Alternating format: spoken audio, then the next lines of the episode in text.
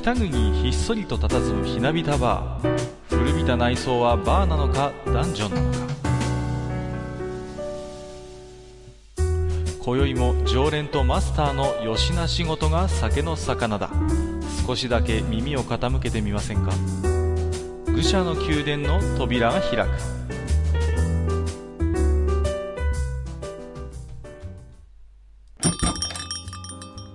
ややマスター今日も来ましたよ。はいはい、いらっしゃいませ。どうもどうもあのー、何ですか？世間ではねえー任天堂スイッチがいよいよ発売ということでねそうなんですよ。うん結構ねな、なんでかね、あの、大泉というか、あの、チームナックスが CM やってますよね。やってますね。なんだか、ねあのーこんなところにまでもう出張ってきてね、すごいなと思うんですけれども。なんかね、はいまあいろいろとソフトの評価とか、まあうん。ハードの感想いろいろね、目にしますけれども、一方でね、あのー舐めると苦いっていう話がね、そうそうそうそう。カートリッジでしょ？そう、カートリッジね。を舐めるとかなり苦いということで、えー最初はね、僕はあの、なんかネタなのかなと思って、はい。うん、思って、まあ見てたんですけども、まあよくよくね、い、ろんな方の話を聞くとどうも、あの、誤飲防止っていう、なんかね、そうですね。うんうんうんうん、なるほどなと思ってね。いや、うちなんかももうね、何でも口に入れる、もうそろそろで1歳になる息子がいるもんですからね。はいはい。うん、ちょうどあのね、カートリッジの小ささを見るとね、やっぱり不安に思うんですよ。そうだよね。やっぱりファミコンあたりと比べると覚醒の感があるよね、あのそうな大きさは。んですよ。うん、ね。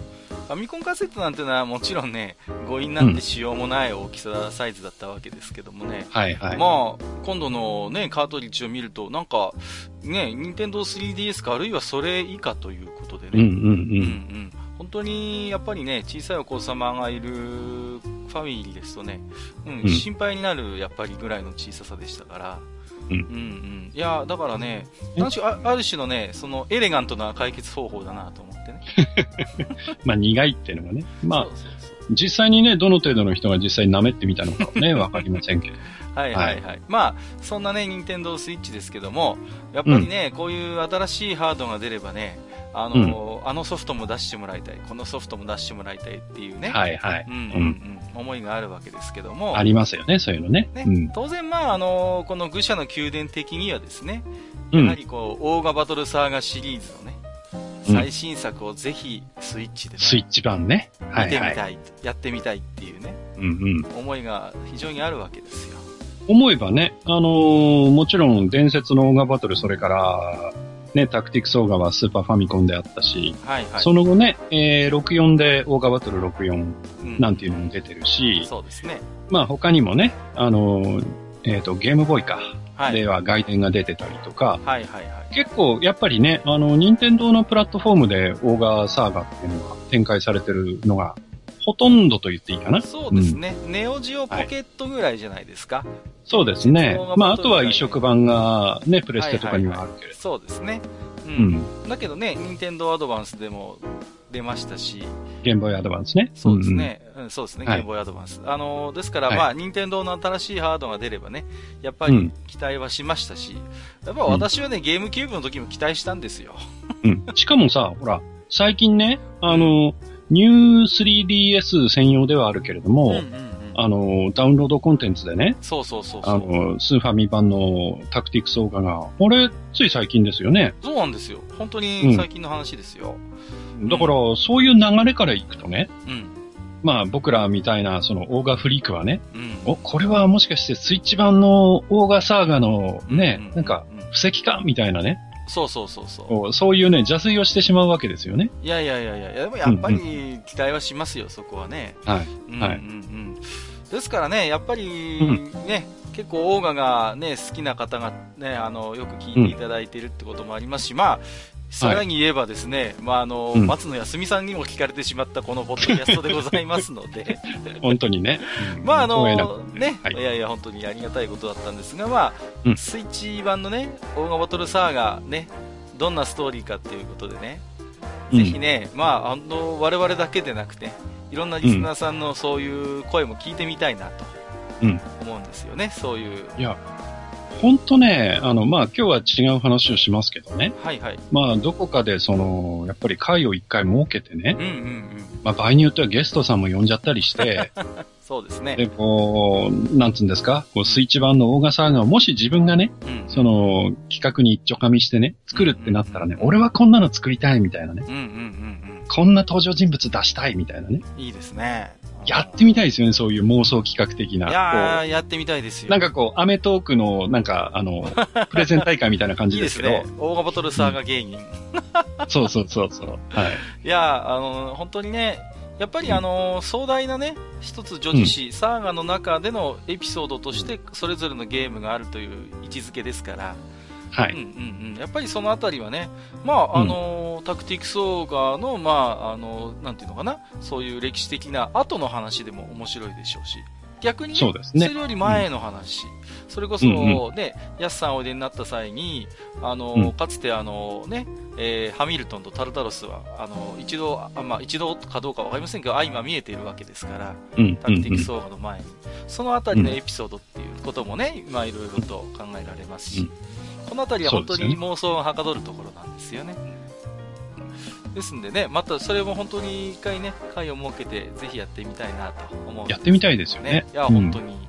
はい。まあ、あのー今日はね、えーっと、まあ、そんなオーガバトルサーガの中でも、えータクティクスオーガに少し関連するお話をね、い。ろいろとするんですけども、まあ、この、たびたびね、この愚者の宮殿でも触れてますけれども、それこそね、あのーこの前マスターにいろいろと、えーパソコン通信のね、お話をね、あの、ニフティサーブのあたりを、えー中心としてしていただきましたけれども、そうですね。ね、うん。まさにまあ、そこから生まれた、こう、伝説的な同人誌と言っていいと思うんですけれどもね。うん、うん、うん。えータクティクスオーガのパルチさん会議中というね、同人誌。うんえーこちらのね、えー制作に実はマスターも関わっていたということでね。はい、はい。まあ、んこのあたりはね、実際に、あの、興味持っているオーガフリークの方もいらっしゃると思うんでね。えーはい今日もね、いろんな貴重な話をお伺いできればと思いますので、はい。えー本日のマスター、よろしくお願いいたします。はい。古い話で恐縮ですが、よろしくお願いします。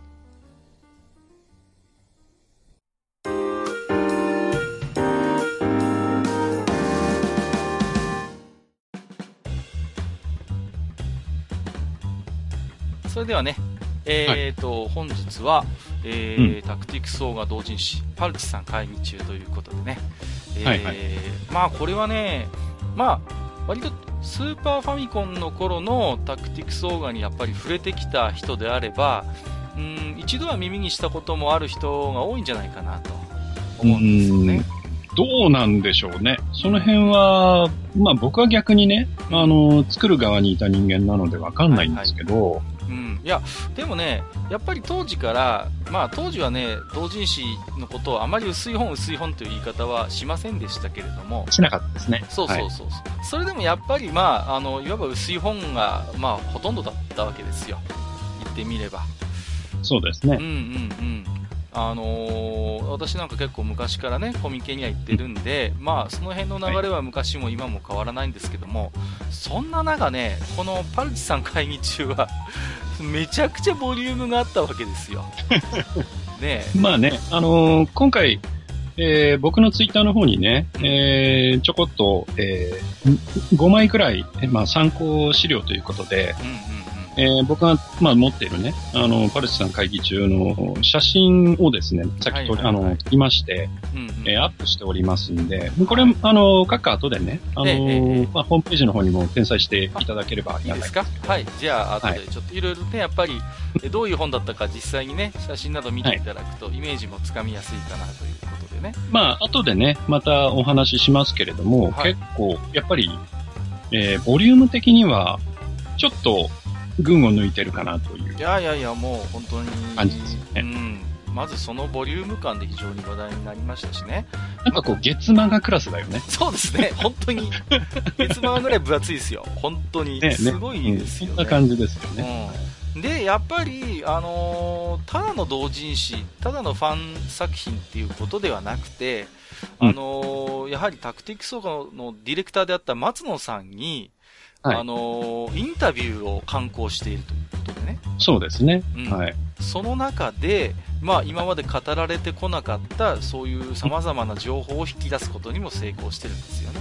そうですね。まあ、これはね、おそらくあの、まあ、もちろんね、あの、制作スタッフの、まあ、メインとなって動いてる方々が頑張ってくれたっていうのはもちろんあるんだけれども、ええええあやっぱり松野さん自身が、うんあの、とってもこう、ユーザーに対してフレンドリーにいろんな情報を、こう、向こうから近寄ってきてくれて、はいはい。まあ僕らもね、あの、過去のポッドキャストもあの、聞いていいただいて聞きましたっていうのをわざわざツイッターで発言していただけるっていうところもあるように、松野さんって結構そういうところユーザーフレンドリーというか、そうね。そういうところがあるので、うん。まあ結構そういうところでこうファンサービス的にこう情報を明かしてくれたのかなっていうのはいやーありますね。いや、うん。だからそういう、なんていうのかな、うん、単なるそういうファンの二次創作っていうところにとどまらずね、うん。本当に様々なところから、あの、そう、タクティクスオーガーというゲームの魅力をね、改めて引き出してくれたっていうね、はい。やっぱりそういうことに成功している同人誌だと思うんですよ。まあ、そこら辺に関しては実は、あの、タクティクスオーガに関するウィキペディアってうんうんうんありましてね。はいはいはい。実はそのウィキペディ、ペ、うーん、噛んでるな。えっと、ウィキペディアの中にも、うんうんえー実はその、若干ね、パレツさんに関する、あの、記述があるんですよね。はいはいはい。で、まあ、その記述をちょっと、あの、僕が見た段階でのを読み上げますとね、うんうんうん。まあ、一部ですけど、えー本作のディレクターである松野康美はクエスト退社後、えーニフティサーブ上でファンからのインタビューに回答し、システム導入の意図やボツシナリオ、うん第6章、8章のプロットなどの、えー開発秘話を明かした。この内容は、えー同人誌パルチさん会議中に掲載されているというふうにね、うんもうしっかりウィキペディアにも書かれていると。うんうんうんうん。はいことなんですよね。まあ本当にこれはね、オーガフリークの方であれば、やっぱり有名な話であってね。うんうんはいで、またその、結構このね、まあ、同人誌の宿命といいますか、あの、かなり限られた部数しか実は出回っていないものなので、はいうんうんはい。そうですね。内容を参照したくてもね、できない僕みたいな人がね、やっぱりいっぱいいたと思うんですよ。うん。そうですね。うんうんまあ、そういう意味でもやっぱりね、本当にうん話題を集めた同人誌だったなという。はい。ね。うん。はいうんうんまあ、あのーあれですよね。少しざっとじゃあ、あのーまあ、なんとなくどういうものだったかという話はね、少し、はいはい。えーさせていただきましたけども、まあ、うんうんいよいよね、あのじゃあどういう経緯でこういう本がね、できてきたのか、はいそのあたりの話もね、少しお伺いしたいんですけれども、わかりました。まあね、あのーこの辺の話は実は、あの、前回僕のね、あの、プロデュース会である、まあ、えーパソコン通信の、まあ、話題とか、まあ、ほとんどがニフティの話でしたけど、えええーまあ、そこから、まあ、つながる話なので、えはい。まあ、まだあの、聞いていない方でもし興味のある方はね、うんえーそちらも聞いていただけるとありがたいんですが、はい。えー実はですね、えーまあ、ニフティにはいろんな、えーフォーラムというのがありまして、はい。で、そのフォーラム、フォーラムっていうのは、まあ、なんて言うんでしょうね、こう、いろんな同じ趣味の人たちが集まる、うーん、まあ、えーそうですね、2チャンネルで言えば、板ですね。はい。板に近いものがありまして、で、そこに、あの、えーコンピューターゲームフォーラムの、えーさらに FC ゲーム M というゲームマシンフォーラムという、はい。えーフォーラムがありまして、えーいろんな、まあ、ご家庭用ゲーム機とかの、えーソフトについてそこで語るといううような、えーところが、フォーラムがあったんですけど、そこにですね、実は、えー古い話ですが、1995年の10月6日、えーこれ実はあの、タクティクスオーガの発売日なんですよね。はい。えーこの日に同時にですね、実はこの FC ゲーム M の中にですね、えータクティクスオーガの特設会議室、うんつまり常設ではなくて、えー期間限定で、えーここでタクティクスオーガの話題だけを取り扱いますという会議室。まあ、え2チャンネルで言えばスレッドのようなものがですね、うんまあ開設されたと。はい。あの、結構ね、あの、ニフティはそういうところがあって、あの、話題のゲームは発売日にもう、えー特設の会議室を設けるとうんいうことがですね、結構、えー行われていました。で、えータクティクスオーガもその例に漏れず、まあ、10月6日あ発売日に、えー特設会議室が開開設されたと。まあ、で、うんかなり注目をやっぱり集めてたソフトだったうんそうですね。まあ、前作のね、あの、伝説の音楽バトルがややっぱりその、一部の人たちにかなり、えーコアな人気というかね、はいはい。集めてましたからうんうんうん。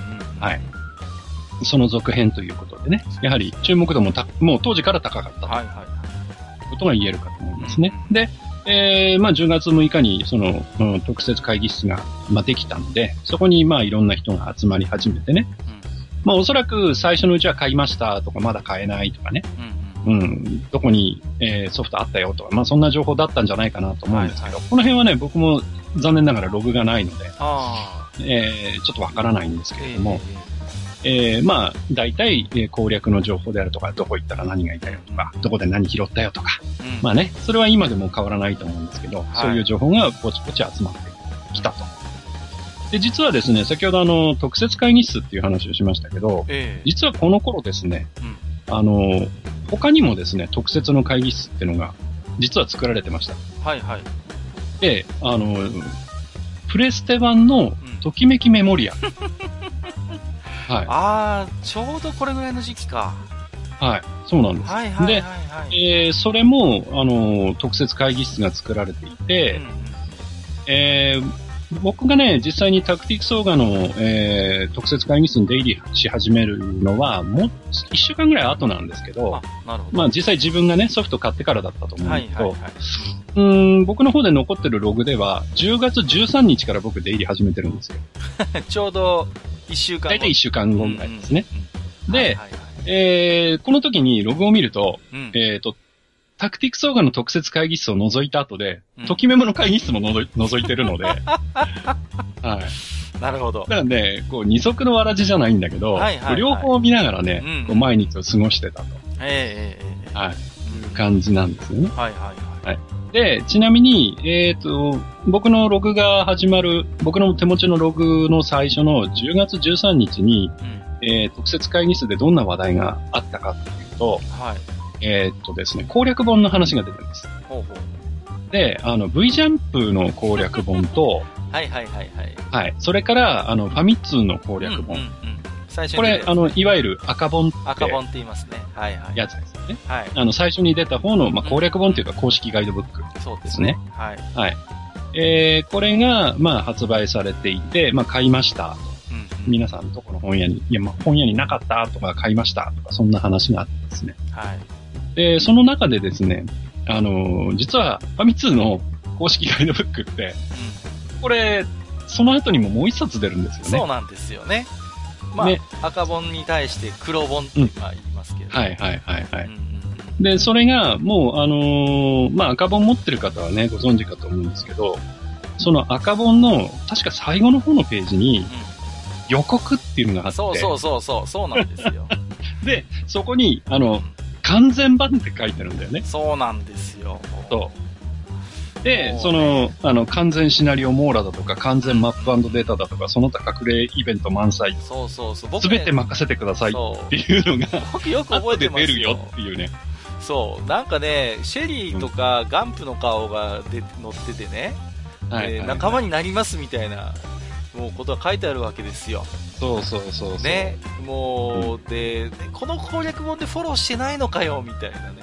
そうそうそう。うんうん。もう、まあ実際にね、タクティクスオーガー容量もかなり、シナリオ追っかけるだけでも結構な容量あるんで、はいはいまあ確かに一冊でうん。収まらんかなっていうのもわからんではないんだけど。そうですけどね。うんうん結局あの、赤本は確かあの、カオスルートだけをフォローしてるんですよね。うん、確かそうですね。うんうんはい。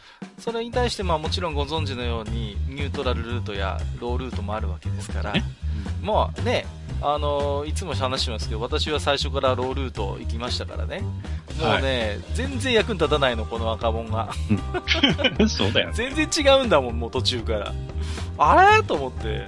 はい。そうそうそう、苦労しながやっぱりですね、あのーまあ、ニフティの発言の中でもですね、はい。その、11月にその完全版発売ってどういうことだよっていう、その、怒ってるっていう発言がね、やっぱりありますね。いや、やっぱりそうですよ。もうね、うん、公式のね、ガイドブックって言っておきながらね、はい。完全版がまた後で出るっていうのはどういうこと？そうそうそうそう。そうそうまあまあね、最初に謎を全部ばらされちゃうっていうのも、まあ正直どうかと思うところもあるんで、まあまあ、ねやり方としてはねうん、それもありなのかなとは思うけれども、だったら最初から上下巻の上とかにしとけば。そうそう、そうなんですよ。うん。ね。ね。うん。もう、この一冊で賄えるみたいな雰囲気で公式ガイドブックがババンと出ましたからね。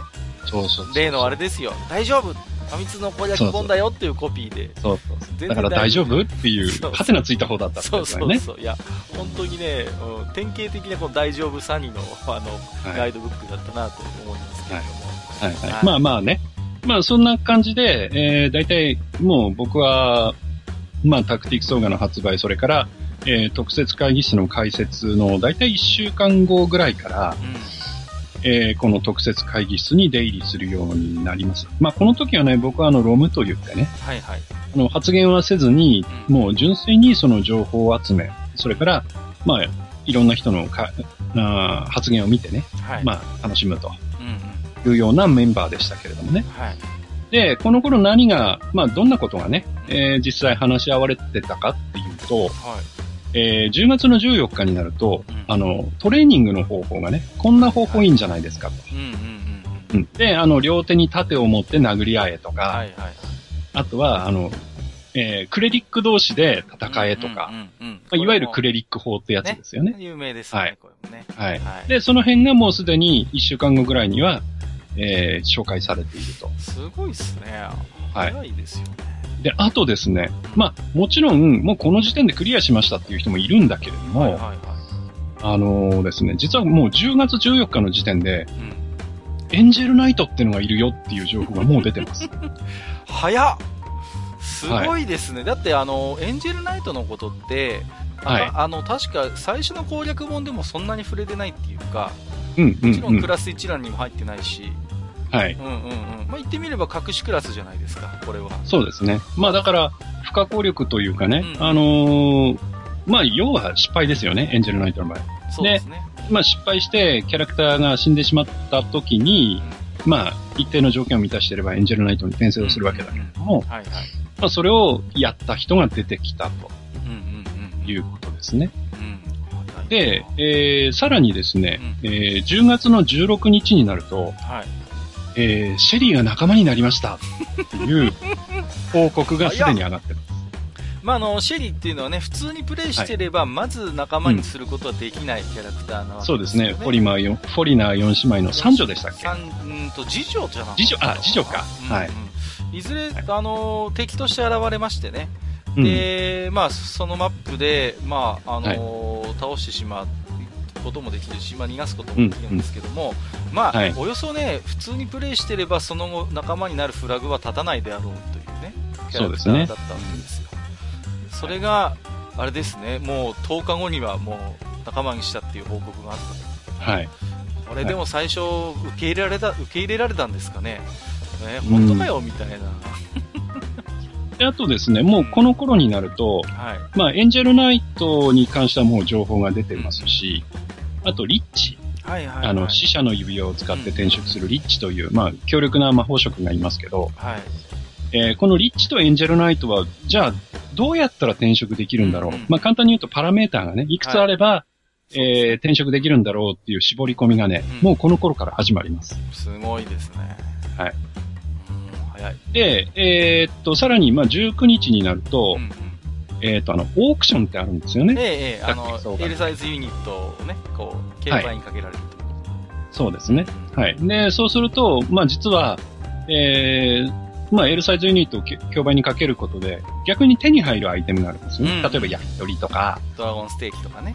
うんうん、があるじゃないですか。はいはい。ところが、そういうものだけじゃなくて、いろいろなんか装備とか、うんうんうんうん。そういうものも場所によっては手に入ったりするんだよね。うんうん、そうです、そうです。で、まあ、第一弾っていう感じの形なんですけど、この19日の、10月19日、つまり、まあ、10日、発売から10日ちょっとぐらいですか。まあ、2週間、はい約2週間ですか。はい。えー、で、もうすでにですね、えーどこに行ってオークションをすれば何が手に入るっていうですね、一覧表が出てきます。あ、まとめてた人がいるんですね。う。そうなんです。ああ、すごいなあとですね、もうこの頃に、あのーまあ、ある意味、まあ、我々の間では、タクティクスオーガを攻略する上では、まあ、禁じ手うん。とも言える、あの、ネクロマンシーと。えーリインカーネイトっていう魔法を使ってですねうん。、はいはいはい。あの、要はレベルを上げたキャラを一回殺して、うえー、アンデッドとして、うん。えー、復活させて、さらにリンカーネイトで転生させるっていうう。ん。レベルが戻るんだよね。そうです、そうです。うんで、レベルが戻ってしまうんだけども、うんえー実はステータス戻らないんだよね。そうそうそうそう。そうそうそう。で、要はそう。だからレベル、えっ、と、ステータスがいいだけ成長した状態でレベル1に戻るから、うんえーそれをさらにこう育てていくことで、うんうん。とんでもないキャラが生まれると。そうですね。はい。うん。最終的にはウェイトターンが1っていう、まあ、いわゆるチートキャラですよね。そうですね。もう他のね、キャラクターが全然動き出す前にもう、ね、はい100回も200回も行動できるってことですそうそうそううんそう。で、そういうキャラが、そのネクロマンシーとリンカーネイトを使えば作れますねっていう話が、うんうん。えーこの10月19日の、時点で出てますまだ2週間経ってないんですよ。はい。もう、で、ここでもうすでに、ウェイトターン1のキャラクターができてるっていうことなんで、いや、恐ろしいですね。はいい。やいや、だからその、なんていうんですか、いわゆる攻略ウィキみたいな、まあ当然まだインターネットがね、そんな普及してる時期じゃないわけですから、はい。まあ、いわばそれでもね、この恐るべきこの攻略情報の、あのー共有のスピードの速さですよね。うんはいすごいですよね。まあ、ある意味ね、その、まあ他にもこの当時、えーパソコン通信のサービスはありましたけど、やはりそのゲーム情報が集まるという。面ではね、まあ、おそらく日本で唯一と言ってもいい場所だったと思うんですよね。まあそうですね。今でこそね、攻略ウィキなんかも人気なゲームですとね、複数あったりするのは当たり前ですけれども、まあこの頃のね、その、やっぱり、情報の集まる場所っていうのは、うんまあ本当にニフティのそういう会議室とかが、はい。唯一と言っていい存在だったと思いますからね。うん。今みたいにね、そんなワールドワイドウェブが、そんなにそんなに。普及してるわけではないのでね。そうですよ。うん。みんながみんな TCP/IP で繋げられるうん。という環境にはまだなかったんで。そうなんですよね。うんだから、そんな中でやっぱり、まあ情報が集まりやすかったっていうのもあるとは思うんですけど、うん。まあそれでもね、うん、まあ今の、うん、まあゲームのウィキペディアあ、ゲームのウィキができていくあのからすれば若干スローかなとも思わんではないですけどいや、いや、でも、でもやっぱ早いと早いと思います。。驚異的なスピードだと思いますね、これはね。はい。で、さらに、まあ2日ぐらい経ちまして、10月の21日、はい。えーちなみにね、まあさっきも言いましたけど、発売は10月6日ですが、うんえー10月の21日に、はいえーすでに、えー死者の宮殿。はいはいはい。はい。まあ僕らのね、あの、愚者の宮殿の、まあ、名前の元でもありますがはいはいはい。そういう、まあ、いわゆるオプショナル、オプショナルダンジョンと言っていいんですかね。うんうん。まあ、地下100階まである名物ダンジョンですよ。名物ダンジョンですよね。うんまあ、クリアには関係ないんだけどね。で、はいはいえーこちらの死者の宮殿のアイテムリストが出始めます。はい。何回で何が出るよ。はいはいはいはいはいはい。はいですから、あのー例えば、ね、必殺技であるとかうん、うんうんうん。うん。あと、まあ、こんな、えー敵キャラクターが出るんで、そいつが何持ってるよとかね。はいはいはい。はい。そういうアイテムリストがこの時点でもう出始める。うん。で、この頃に、あの、もうすでにね、あの、シェリーは仲間にしたよっていう情報が、まあ何日か、5日ぐらい前にもう出てるんですけど、はいはいはい。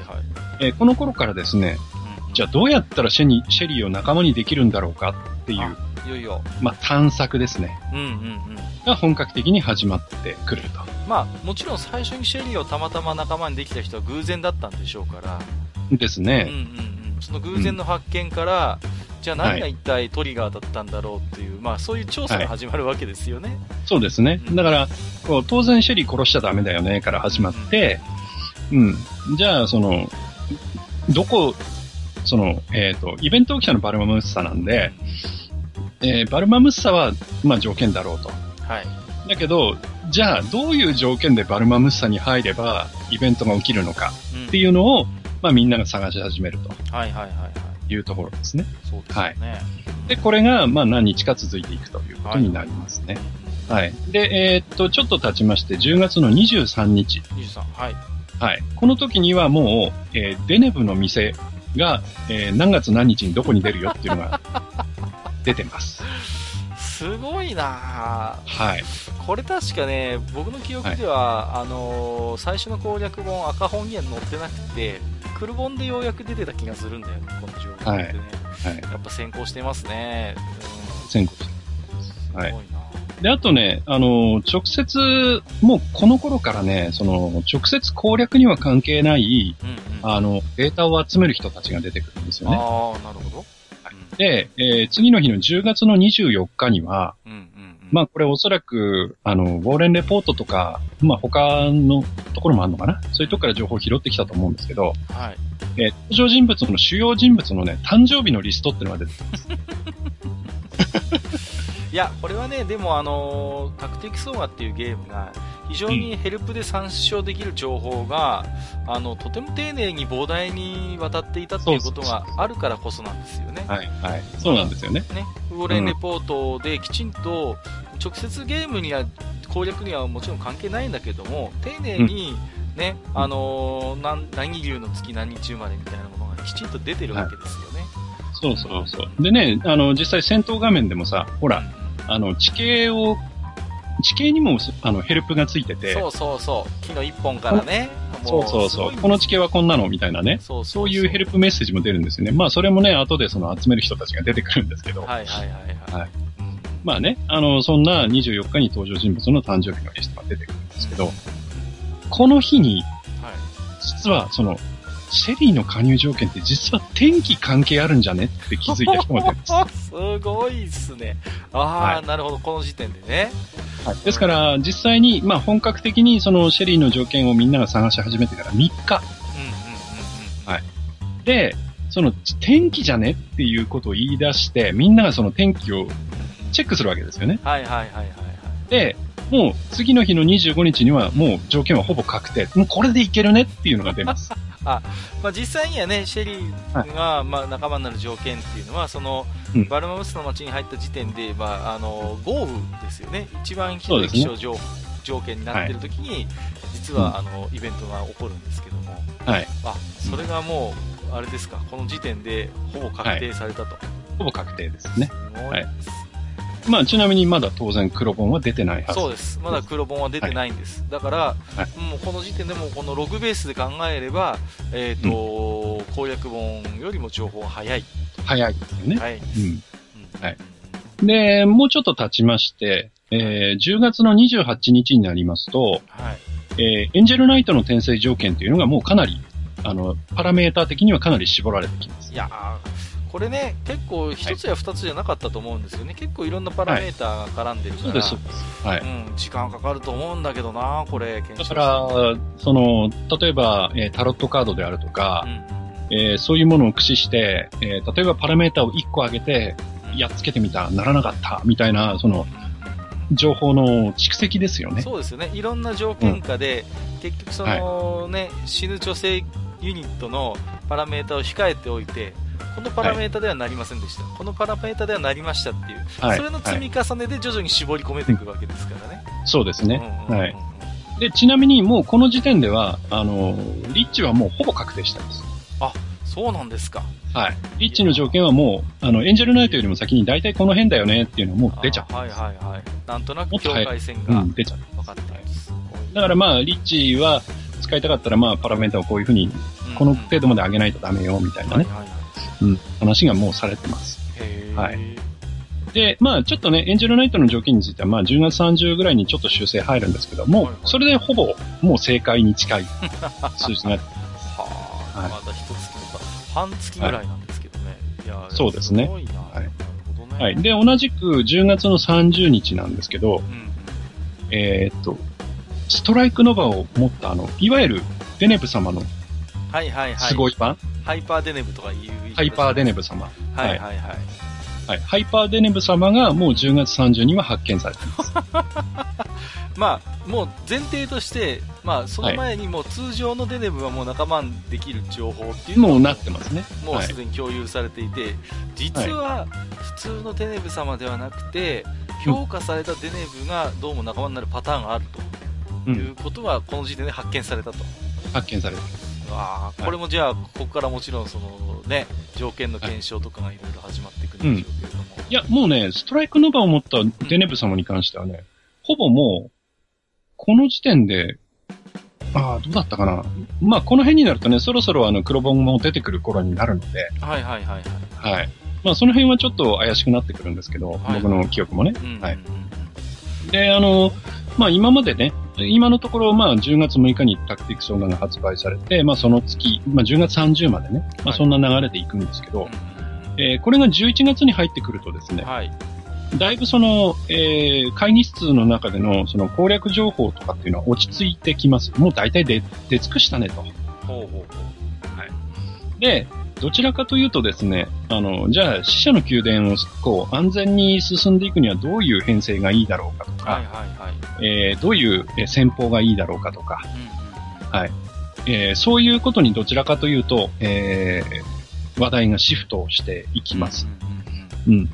で、やっぱりね、あの、だいたい1ヶ月くらい経ってくると、うんうんいろんな人がタクティクスオーガを手に入れて、しかも特設会議室の存在にも気づいてくるので、はいはい。えー新人さんが増え始めるんですよね。なるほどね。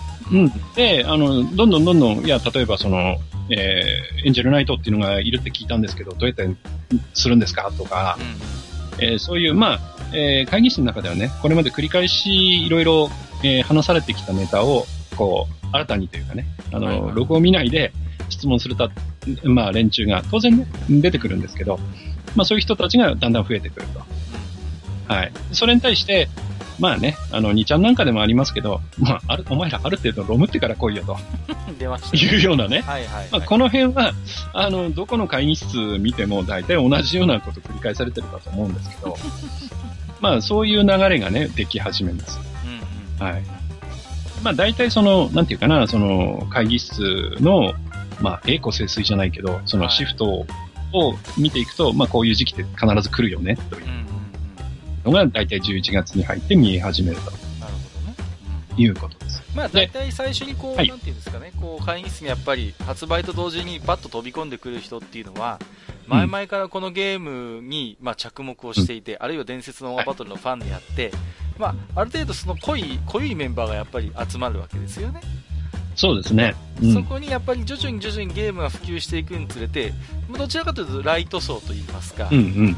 なよくオンバトルシリーズわかんないけど面白そうだから買ってみたとか、友達がやってるのを見て面白そうだから僕も買ってみたっていう人たちがだんだんだんだん後から入ってくるということで、そうですね。うんはい。だんだんそのやっぱりその、なんていう会議室の雰囲気もやっぱりこう変わっていったんでしょうね、そういう意味では。うん1ヶ月も経ってそうですね。まあ、この辺はね、今の SNS なんかでもかなり似た流れっていうのはと。ね、そうそうそう。あの、あちらこちらで見られることじゃないかなと思いますけど。そうですね。うん。はいなんかニコニコ動画のなんかこう、歴史にちょっと近い部分があるかなうんうん。あると思います。そうそう、はいやっぱりね、立ち上げた時の濃い雰囲気と、やっぱそれが一般化していく過程っていうんですか、はい。うんはいなんかいろいろ応用はできそうですけれども。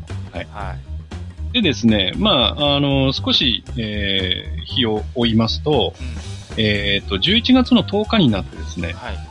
あのーまあ、タクティクスオーガの装備の中であの、臭いシリーズってあるじゃないですか。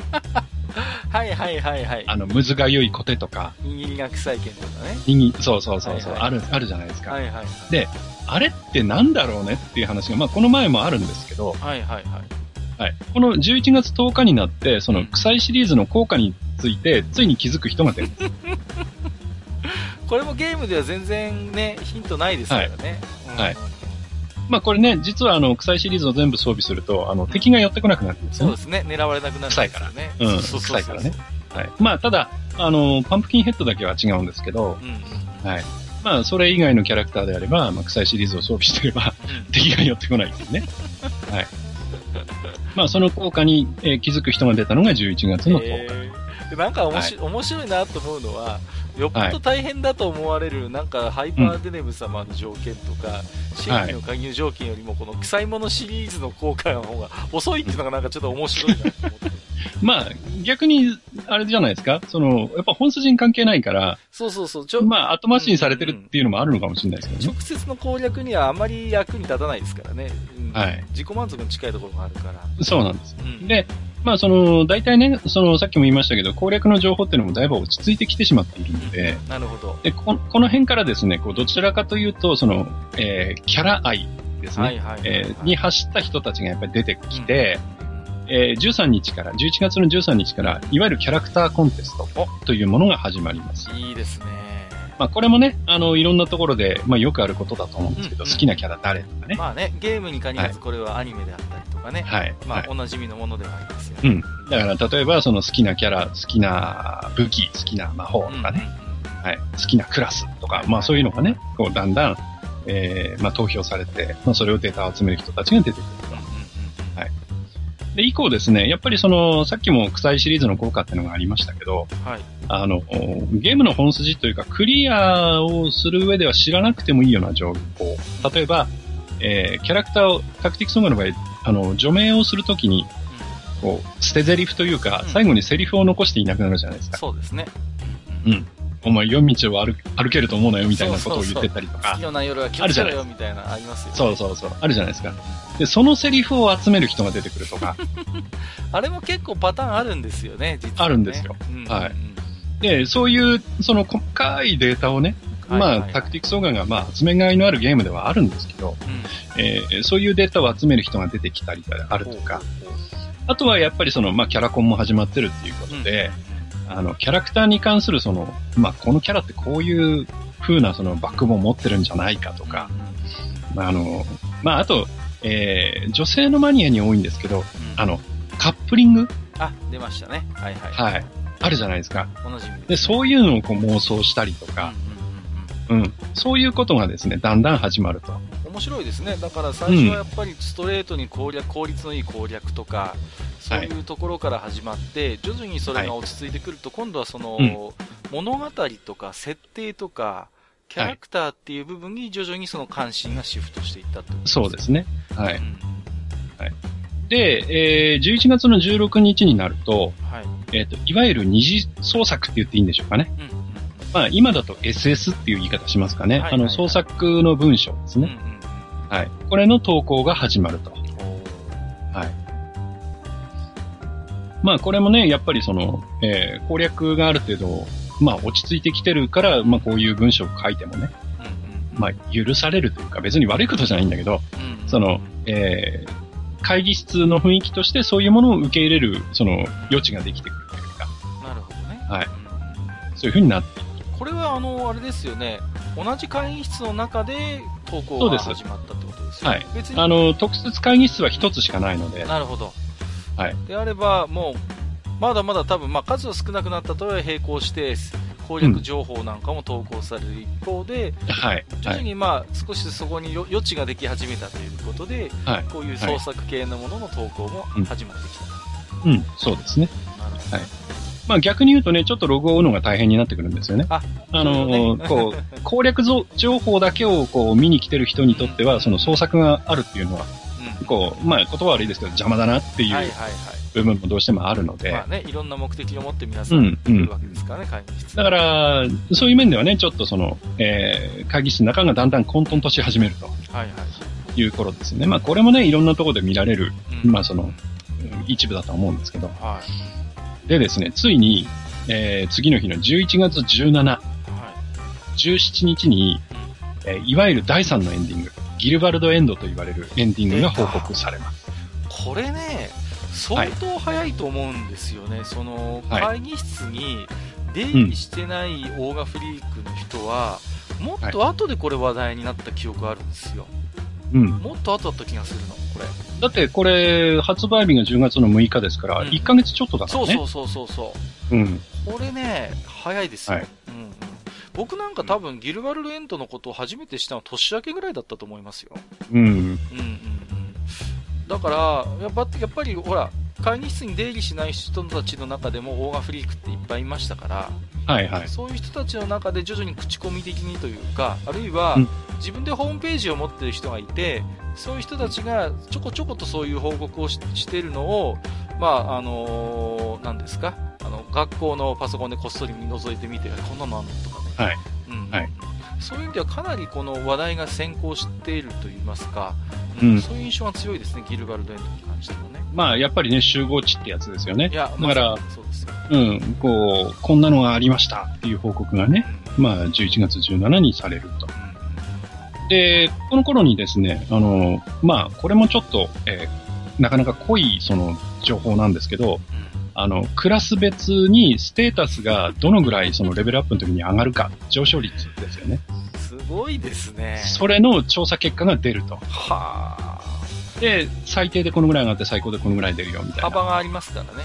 はい。そういうね、かなりその、え、濃いめのマニアックな情報っていうのが出てくる。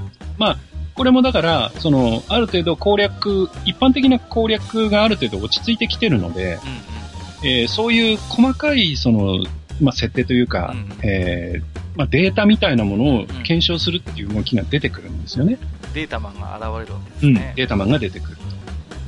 えーところがですね、やっぱり、まあ、さっきも言いましたけど、すでにその創作の文章の投稿も始まっていたりとか、結構カオスなえーキャラ状態になってるんですはい。キャラコンが始まっていたりとか、で、そのキャラクター、まあ、カップルがこうとかっていう発言も当然ありますので、はい。えーもう、この時、このぐらいになると、その、その日の大半の、発言の大半は、どちらかというと、そのキャラ愛うんとか、そっち系の話題が多くなってるうんうんうんと、はい、いう状況になります。かなりそはいのカオスな状況ですよね。うんうんで、えー、11月の20日になりまして、はいえっ、と、オクシオーヌ。うんうんうんはい。オクシオーヌの情報がこう報告されます。オクシオーヌっていうのが仲間になったぞと。はいはいはい。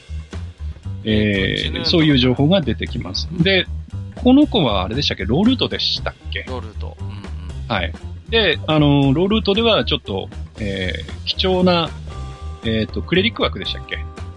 ここの子は確かドラゴンテイマーじゃなかったあでしたっけ？うんはいただあの、セントクロスボウっていう、あの、この子しか持ってない装備があるんですよ。はいはいはい。じゃない、がいないと手に入らない装備だったと思います。うんうんうんあれは。で、オクシオーヌがまあ仲間になるよっていう情報が、うんまあ出てきて、はいはいはい。えー、ああ、そうなんだ、みたいな話になるんですけど、で、この頃からやっぱりですね、その、えー会議室の、まあ、雰囲気というか、うんうんえーそういう、まあ、かなり混沌とした状況につい対して、やっぱりちょっと雑談多すぎないっていううんああ、なるほど。意見が出てきます。なるほどね。会議室の中で、要はその攻略情報を探しに来た人にとっては非常にその、えー不親切な会議室になってやいないかと。まあ、今じゃちょっと想像しにくい方もいますいらっしゃると思いますけども、いわゆる攻略ウィキとかそういうホームページがない頃の話ですからね。そうです、そうです。だから、その、タクティックスオーガの情報を知りたいっていう人が、例えば、えーまあ、同じ、えーコンピュータゲームマシンフォーラムの、えー他の、例えば会議室に行って、いや、ちょっとタクティックスオーガに聞きたいことがあるんですけど、みたいな発言をすると、あ、それだったら特設会議室あるからそっちに行って聞いてみたらどう？みたいな紹介をされて、特設会議室に来るわけですよ。うん。だけど、もう、うん。ある種、その、特設会議室は円熟期に入ってるわけですよね。そうなんですよ、もうすでにね。はいはい。はい。だから、その、えーまあ、パッと、パッと見、その、その日のログを見ると、もう、やれ、その、カノープスがどうだとか、ね、その、ランスロットがどうだとか、うん。うん、その、デニムがどうだとか、そういう話になってるので、だから、そうなってくると、じゃあ、その、雑談は雑談で、じゃあなくせっていう話にもならないんですよね、別に。まあね、やっぱりそうでしょう、ね悪い、悪いことしてるわけじゃないですから。うんうん、きちんとそのうんじゃあ、会議室のルール内で皆さんやっぱりやってるわけですからね。そうです、そうですだから、その、じゃあ雑談と情報っていうのが、まあ、混在してるそのカオスなログから、じゃあどうやってその情報っていうのを、えー検索できるようにしたらいいんだろううんはいはい。っていう議論がですね、まあ、まあ、自治というんですかね。まあまあ、そうですよね。うん自治的なその流れが出てくると。で、あの、まあ、えーその発言のタイトルにじゃあ、その、何か入れようかとか、うん。その、例えば雑談だったら雑っていう一文字を入れて、それから、こう、タイトルを入れようかとかね。うんうんそういう工夫をしたらいいんじゃないか、みたいな話が始まってきます。それもやっぱりでも、ほら、うね、貴重な枠の中で会議室を1個いただいているっていうことうん。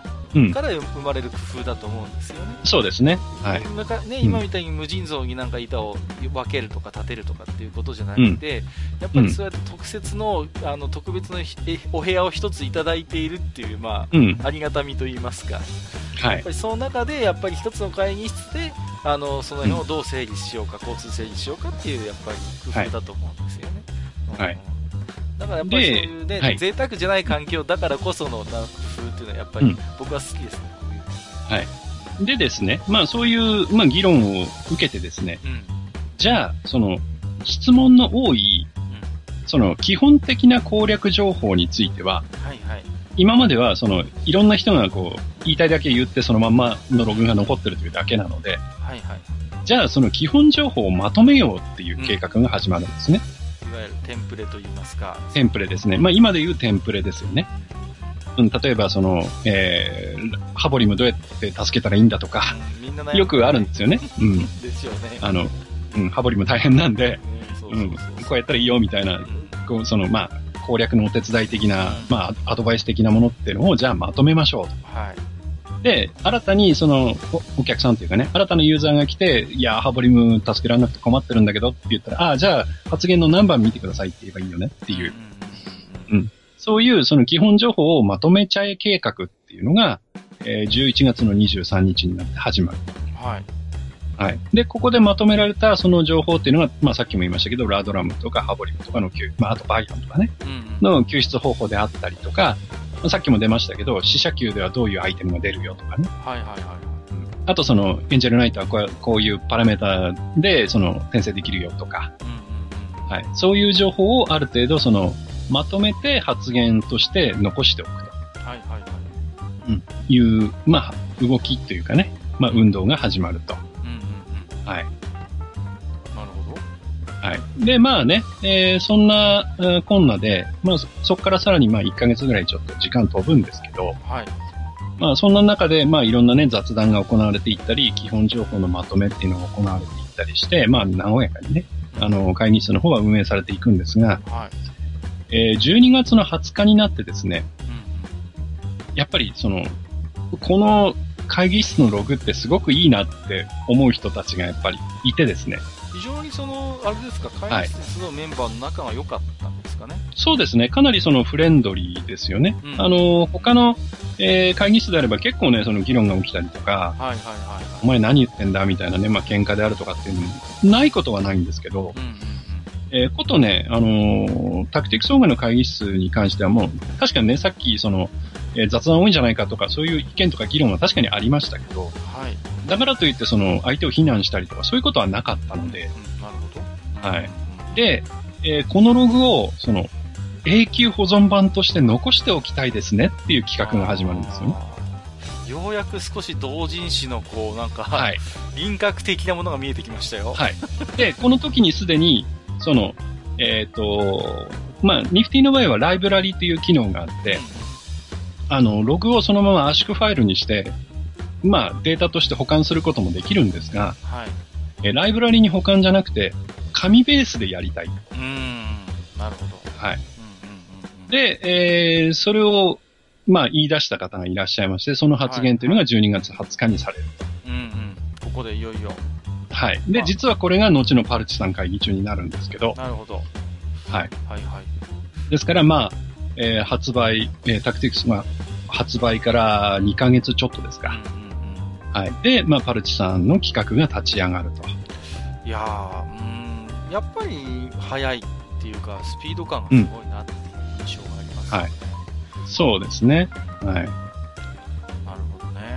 はい。でま、実はね、うんあのー僕が、あのーその、永久保存版を作りましょうっていう発言を見たからっていうのもあるんですけど、はい。今までずっとロムしてたんですけど、えー、ついにね、我慢できなくなるんですね。ああの、いよいよ11月21日にですね、初めてその会議室に書き込みをすると。おー、いよいよ、はい。マスター、はここで登場してくると。登場してくると。はいはいはい、はい。い。いうことですねう。んうんうん。はい。で、えー、おそらくですね、えー、かっかね、この辺でね、きっともうすでに黒本が出てるんじゃないかと思うんですが、12月のね、中旬だったと思います。なるほどまさ。に20日か19日ぐらいにはい発売されてたと思いますよ。なるほど、なるほど私。あじゃあやっぱりタイタイムライン的に合うな。あの、実はですね、あの、12月の22日の発言で、はい。いわゆるその黒本、あの、まあ、完全版の、えーはい公式ガイドブックとうん、うんえーまあ、そこに書かれている内容と、えー会議室で、まあ、求められた、えーさっきも言いましたけど、リッチと、うんえーエンジェルナイトの転生条件の答え合わせがされます。はいはいはいはい。で、ほぼ一緒と、うんうんうんはい、いうことが確認されると。なるほど。いや、はいだからもうかなり角度の高い情報になっていたことが証明されたということですよ。はい。はい。そうなんです。はい。ねで、やっぱここまでやってきたことは正しかったんだねっていう話ですよね。はいすごいですね。うんはい。でですね、まあ、あの、僕はですね、その新参者に、であるにもかかわらずですね、はいはい。あの、結構生意気な発言をしてまして、あの、12月の27日にですね、はい。えーその、まあ、以前にその基本情報をまとめちゃえ計画っていうのが持ち上がって、その、うんうんうんえー基本情報を、まあ、固めてね、えーこう、ここを読むといいですよっていう誘導をしましょうという。ことで、その、基本情報がまとめられてるんですけど、うんもうこの頃にはもうか、もうまとまってるんですが、あの、生意気にもですね、新参者の僕がですね、はい。じゃあその基本情報ライブラリに登録したらいいんじゃないですか、という提案をですね、おー。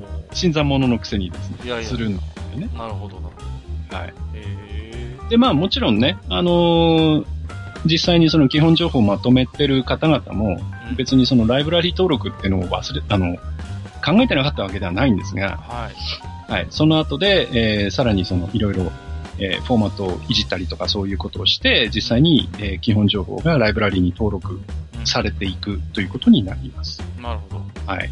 うんまあ別にね僕が言ったからなったということではないと思うんですが、まあ、でもやっぱりね、そういう風にした方がいいんだろうって思う人はやっぱり多かったうね。はい。まあ、ただね、あのーざっくりロゴを読む限りでは、その、ライブラリに登録したらいいんじゃないですかって、明確に発言したのは僕ぐらいかなというああ、そうですか。ところはじゃあ、じゃあります。あ、あれじゃないですか。ある種そこのフレームを作ったかもしれない。まあね、生意気なこと言ってますよね。は いいやいやいやいや。ねえ、まあ、ねえ、なんて言うんですか。でも、萩谷さん以外にも、その、はい例えば、なんて言うんですか、そういう紙ベースでまとめようって計画が立ち上がってから、ロムからこう、すそこから声を上げた人っていらっしゃったんですか？いや、やっぱりいましたよね。ずーっとやっぱりだから、はい萩谷さんみたいに、ロムしてた人ってやっぱりいらっしゃったんでしょうね、やっぱり結構。うん、うん、うん。でそういう人が、で、あとはね、やっぱりその紙ベースで本が出来上がったら私も欲しいですっていう人たちももちろんいるし、形として残るわけですからね。そうです、そうです。はいいいですよ、それは。はい。で、まあね、あの、12、12月の20日に、ということで、まあ、永久保存版の企画っていうのが、まあ、持ち上がりまして、はい。えー実際にですね、まあ、年を超えまして、1996年の1月の12日なんですが、はい。えーこの日にですね、実はその永久保存版の企画の、えー参加者の募集が始まります。ほはい。で、えー実際に、じゃあ企画に参加する人手を挙げてっていうう。感じでですね、で、その言い出しっぺの方がですね、あの、まあ、ニフティの機能でユーザーの人が持てるちっちゃい会議室、まあ、ホーム、当時ホームパーティーって言ったんですが、うえーそれを開設しましてん、はえー実際にその参加を申し込んだ人たちが、まあ、そのパスワードをもらって、その、うん。えーホームパーティーに、えー出入りをするようになると。いう形になります。でね、僕もここで手を挙げまして、僕も参加させてくださいということで、えーホームパーティーの方に参加をしし始めると。ど。ここからある種正式に、まあ、スタッフとしての、はいね、同人誌化計画のスタッフとして、まあ、認識されるというか、そうですね参加したということになるわけですよね。で、ここの時点から、うん要は、その、特設会議室という、その、まあ、えっ、と、ニフティのオフィシャルの、えータクティクスオーガに関する会議室と、うんうんそれから、その、えー永久保存版の、えー企画に乗っかった人たちだけが、その、うん見ている、えーホームパーティーというのが、はいまあ、要は2本立てになってくるんですね。うんうんうんはい。で、えーっと、実はですね、まあ、この、もうちょっと後だったと思うんですが、うん。はい。あの、創作好きな方々が、うんうんあの、要は二次創作の文章を書くのが好きな方々が、その方々はその方々でまた別にパティオっていうのを作って。あの、そちらに引っ込むようになるんですね。はい。ですからこう住み分けができるようになってきたと。そうなんです。で、まあ、結局、その妄想を垂れ流したい人たちもうん、うんうんやっぱりどっか後ろめたいあーどう思いがあったんだと思うんですよ。まあね、そういう、うんまあ、こういう言い方しはあれですけど、ログ汚しって言ったら大変失礼だけれども、やってる本人たちも、やっぱりちょっと、どこか後ろめたいところはあったんでしょうね。連投したりなんかすればね。やっぱだからその発言のことをゴミなんていう言い方を当時したんですけど、はいはいはい。その得にもならないような発言っていうのは、まあゴミ発言とかっていう言い方をして、はいはいえー、まあほとんど自虐として使われるんですけどね。うんうんうん人に対してお前の発言ゴミだとはなかなか言わないです。まあね。そう。ただやっぱりはい自分がね、そうやってちょっと録音しますよ、ごめんなさいよ、みたいな感じ。はいはい、そうですね。ええで、えーじゃあゴミをそうやって撒き散らしてるんだったら、ゴミ、ゴミ撒く同士で別のところに引っ越そうみたいな動きが出てくるんですね。なるほど。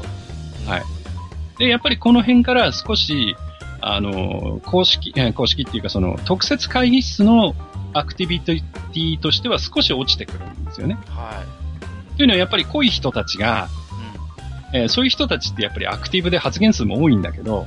やっぱりそういう人たちが、その、特設会議室に、まあ、遠慮してというか、こう、活躍する場を移しちゃうので、うんはい、その、えー永久保存版を作る方のホームパーティーであれ、その創作を垂れ流す方のパティオであれ、どちらかというとそっちに、こう、引っ込んでしまうので。はい。ですから、特設会議室の、えーアクティビティとしては少しこの頃から落ちてくるはいはいい、いうことが起きてきます。はい。はい。で、実はですね、1月の13、14にですね、まあ、このタクティクスの 本筋とは関係ないんですが、はい。あの、FC ゲーム、まあ、ニフティのね、うん。えーコンピューターゲームフォーラムの北海道オフっていうのが開かれまして、はい。これ札札幌でやったんですけど、ええええで2日間にわたってやったんですけどね、はいはいはい。えーこれ僕参加してきました。そうなんですね。はい。はい。それでね、あの、他の参加者さんが、あの、まあ、オフが終わった後で、大体あの、オフの、まあ、感想みたいなものをね、ええまあ、アップっていうか発言するのが、まあ、大体決まりなんですけど、はい。えーシソペさんも、あの、わざわざ和歌山の方からアレンさんっていう方がいらして、うん。まあ、一緒にオフに参加されてたんですが、ほうほう。まあ、他の参加者の方にですね、シソペさんの次に濃い人なんですってね。そんな評価をいただいちゃったりしましたけどもね。はい。そんな暴れたわけじゃないんですが。いやいや。マスターはちなみにこういうオフ会に出るのってこれが初めてだったんですか？そうですね、初めてでしたね。おー、なるほど。はい。はい。すごいですね。それで他のメンバーに、シソーペさんの濃い次に人っていうことで言われちゃいましたけどね。はい。まあまあまあね。そんな濃い人ですからね、未だにこうやってね、あの、ポッドキャストもやったりするんですけど。確かにそうかもしれませんね。ねいやい困ったもんやいや、いやいやいや、いいじゃないですか。でも熱量があるものですから。はい。まあね、うん。で、本筋戻りますが、はい。えー、まあ11月、あー1月の12日、そんなことでね、あの、ホームパーティーっていうのができまして、はい。えー、そちらの方でね、いろいろその永久保存版について企画会議やら、まあこういうことやったらいいんじゃないかとかうん、うんうん。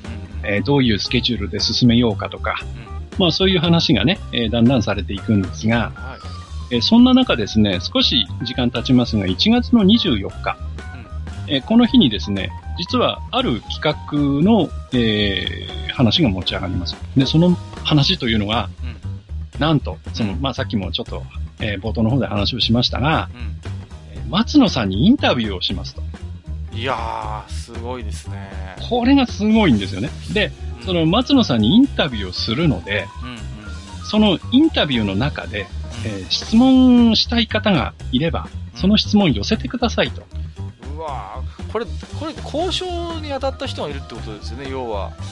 うーん、いや、その辺がねあの、僕あたりではちょっと知る由もないんですがこの時、点で松野さんにうんインタビューのご快諾をいただいているのか、あるいはうん今後交渉するんだけども、その時にはい何か質問したいことを募集していたのか、その辺がちょっと気になりますよいやね。、あのー発言、まあ、その時のログを読むと、もうこの、えー24日の時点では、うん松野さんの方の了解は出てますね。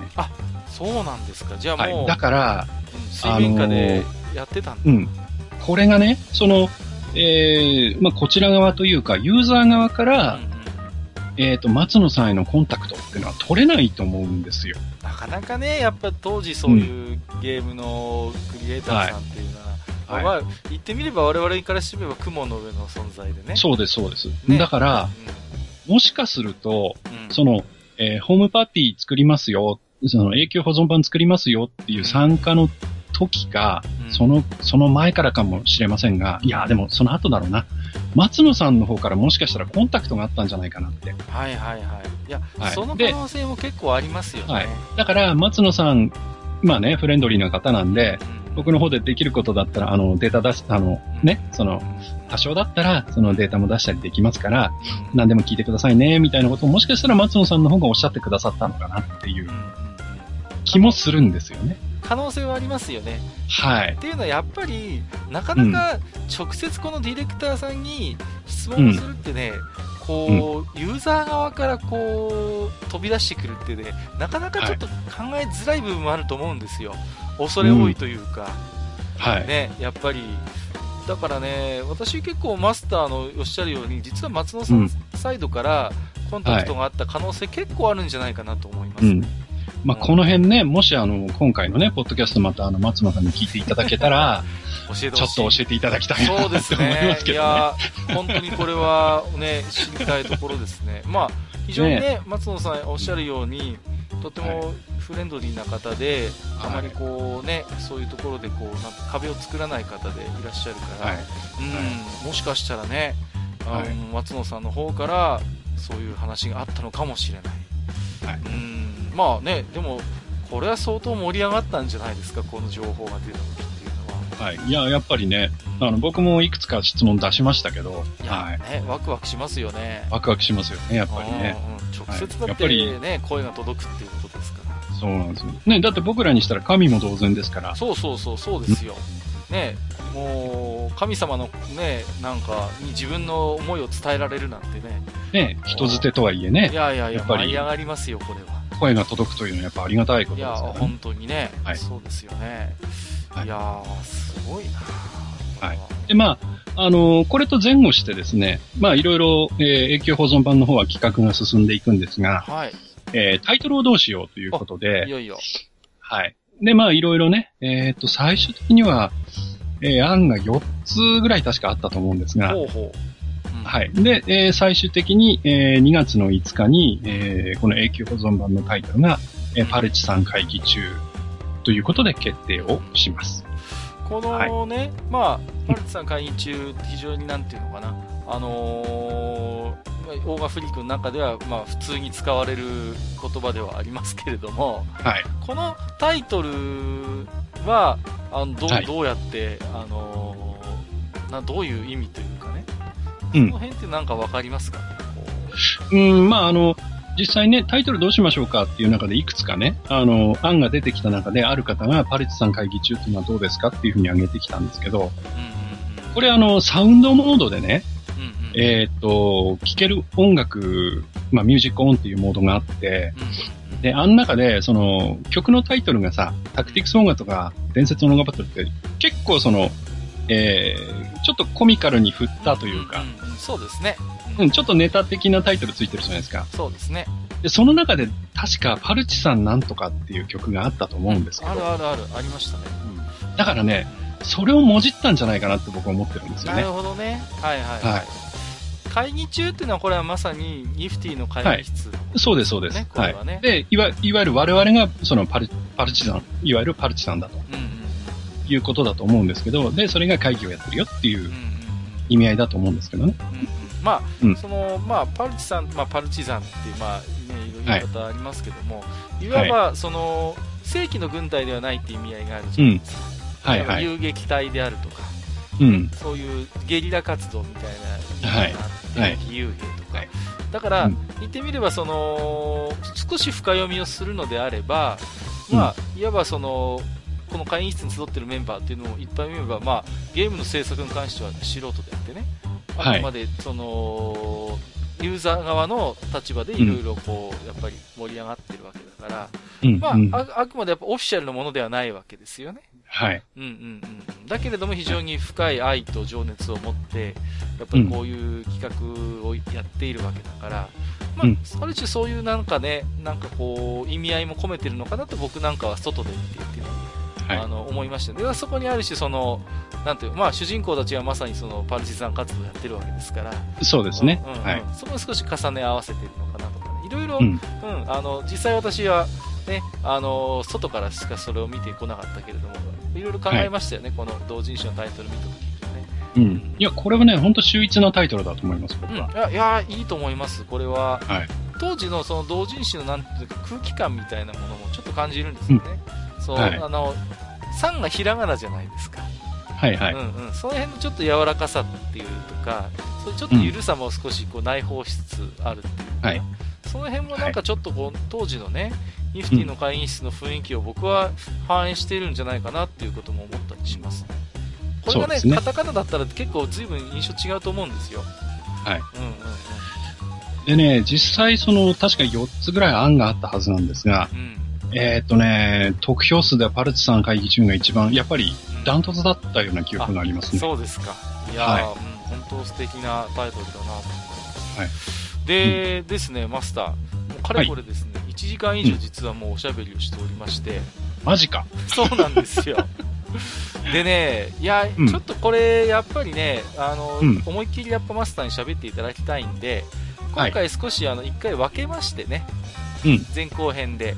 で、はい今日はまあ言ってみれば、このパルチさん会議中という、まあ、同人誌の、まあ、制作前夜といいますか、はい。まあこれを作ろうという、まあ、あの流れに至ったその空気みたいなものをね、はい。主に会議室のログを丁寧に辿っていただきながら説明をしていただいたと思うんですけども、はい。まあ、後半ではですね、実際にタイトルも決まったということで、うん。い。よいよこの同人誌が実際に作られていく、そのあたりのお話をね、あの、はい。お伺いしていきたいと思いますんで、はい。え、じゃあ一旦ちょっとここで、えっ、とですね、えーうん。区切らせていただきまして、はい。え、あまり間を空けずにですね、後半も皆様にお届けできればと思いますので、えーはい。一旦ひとまずここでマスター、えーはい。本日もありがとうございました。はい。ありがとうございました。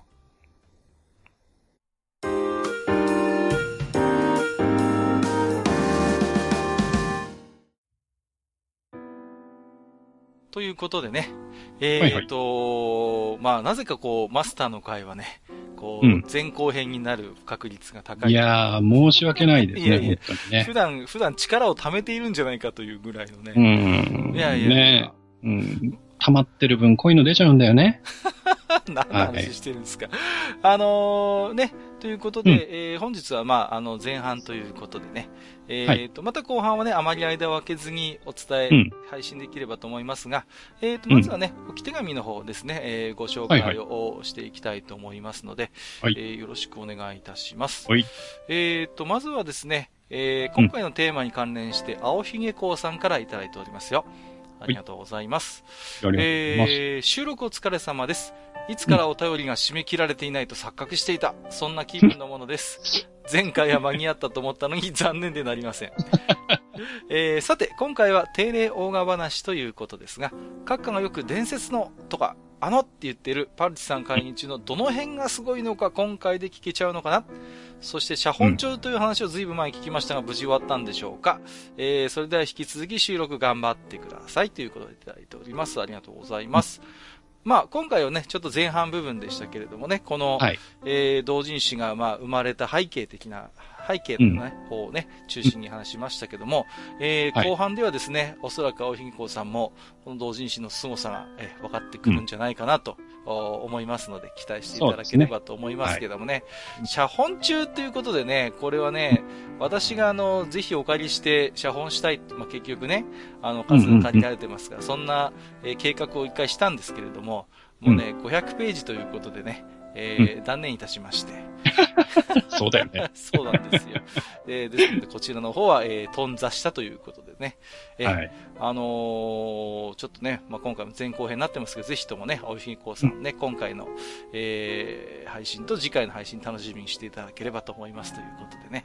はい。はい、えー、青ひげこうさんありがとうございました。はい。ありがとうございます。はい、えー、でここからは通常のね、えっ、と、Gmail の置き手紙になりますけれども、はいはい。えっ、と、スーパーウトサさんからいただいております。ありがとうございます。はい、ありがとうございます。えー、萩和さん、カッカさん、こんにちは。うんえー、地下67回拝聴いたしました。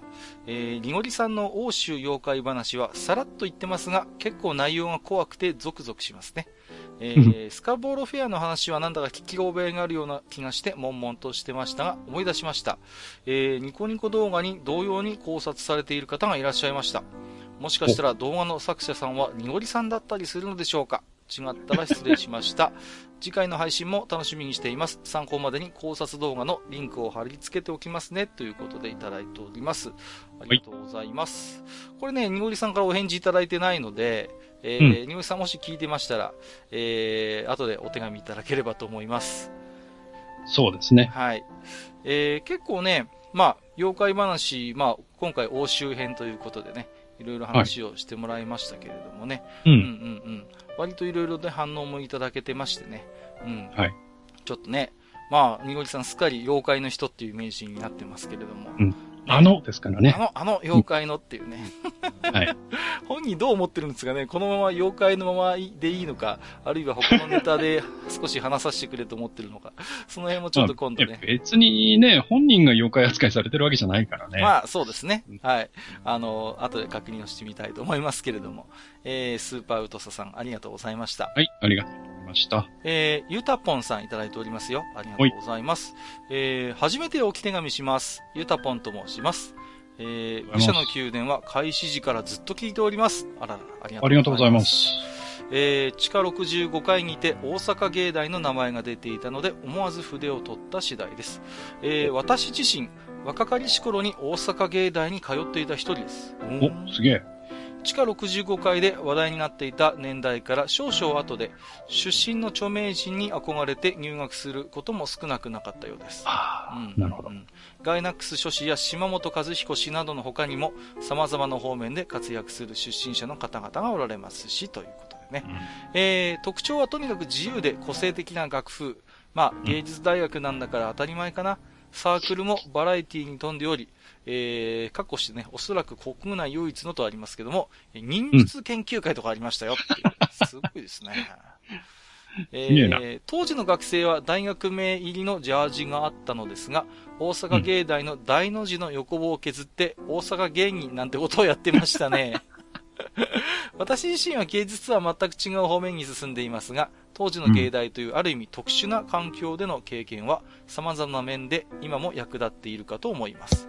えー65回にて話題に上がっていた年代の芸大生の学生生活については、島本和彦氏の青い炎を読んでいただくとかなり分かっていただけるかなと思います。うんなるほど。えーいうことですね。はい。うんえっ、と、大阪芸術大学、まあ、大阪ということでね、作中に登場しますということで、えー以上、えー、多分乱文失礼しました。えー PS 中退者ほど大元になる法則がゲフンゲフンということでただいております。ありがとうございます。ね、えっ、と、大阪芸大のご出身ということでね、えーうん思わず筆を取ったということでありがとうございます。すごいですね。ねはい。まあ、私、青い炎を読んでましたけれどもね、なんていうんですかね、あの、本当に自由な校風で、本当に個性的なね、メンバー、漫画みたいな話が本当にあったみたいですからね、うんうん、そういう場に居合わせられた人は、うん、なんか本当に幸せだな、っていうふうに思いますしね。うん、はいはい。やっぱね、そういう才気あふれる人、才能がある人が近くにいると、やっぱ刺激を受けるんですよね。うん、うん。そういうやっぱり幸せな経験が、きっと多分ね、ゆゆたぽんさんもできてたんじゃないかなと思いますけれども、えーと、一言ですね、この、はい。社級メンバーからコメントいただいておりまして、これ誰なんだろうな、カウンターの裏から声が聞こえるんですよね。はい。わ、先輩おったかっこ大阪芸大中退って言って、ね。これ誰ですか ?2 の人ですか ?2 のつく人ですか？えーうんですかね。忍術研究会や文化部等でお世話になりました。っていうことで。世話になってんのかよ。ねえ、まさかの、うちのメンバーにも大阪芸大がいるということでね。はまあ、中退ほど大物になるってのは、まあ、いろんな大学でよく言われますけどね。い。う。うんんうんうんうん。なんか、まああのね、なんていうんですか、昔の芸能人なんかだとやっぱり途中で才能が見出されるとね、もう忙しすぎて大学なんか行ってらんないっていうことでね、よく中退になったんて聞きますけれどもね。はい。うんうんうんうん。えー、ということでね、初めておき手紙いただいたということで嬉しいですね。はいんそうですねんうんはいはい。えー、ぜひともまたビビッと来る回がありましたらですね。そうですねね、はいおき手紙などいただければと思います。うんありがとうございました。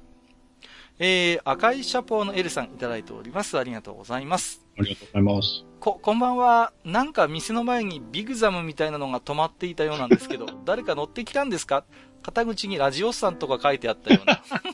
これ、これ、にごりさんですね、これね。えー改めまして赤いシャポーの L です。今回は再びにごりさんを来店したそうで、お題は北欧の妖怪ですか？思いつくのはあの永遠の旅人、スナフキンが時々立ち寄るムーなんとかの、ムーなんとか谷の奴らとかですかね。えーはいはい、自分としてはあっちの妖精、妖怪の知識ってほぼ女神転生関連のばっかり。えー、うん、ドベルグ、これドワーフですね。えー、デックアルーブ、ダークエルフとか、ゴブリンとか、ナハトコボルトとか。えー、うん、ルーンクエストやクトゥルフ TRPG などでイラスト化されたようなぐっちゃんぐっちゃんドロンドロンな風貌の奴らが出たりするのかな？楽しみで仕方ない。えー、昔、新メガテン TRPG で追加悪魔を作ろうとして資料を読み漁った日々を思い。ということでね。はい。はい、えー、これは多分ね、前回の配信前にいただいてたお手紙だったんですけれどもね。うん、えー、実際ご期待に添えた内容になってたでしょうかね。えー、はい、まあ、スナフキンということでね。まあ、これムーなんとか第二って言ってもムーミン第二ですよね、これね。はいはい。あのー、ムーミン谷、まあ、ムー、なんですか、楽しいムーミン一家とかって言いますけど、あのーはい、ムーミントロールっていうことでね、彼らも妖精なんですよね。うん、あの、そうですね。ロール族っていうことでね。うん、確かね、はい、スナフキンって、もともと王族かなんかなんだよね、確かね。あ、そうだっけ？そうなんですよ。うん。うん。なんかそんな記憶がありますよ。うん。うん、結構ね、いろいろと、あのー、なんと結構ダークな設定、ダークっていう言い方がいいかわかりませんけど、楽しいムーミンカってアニメのイメージすごい強いですけど、まあ、はい、私原作全部読みましたけど、割と暗い雰囲気の作品も多いんですよね。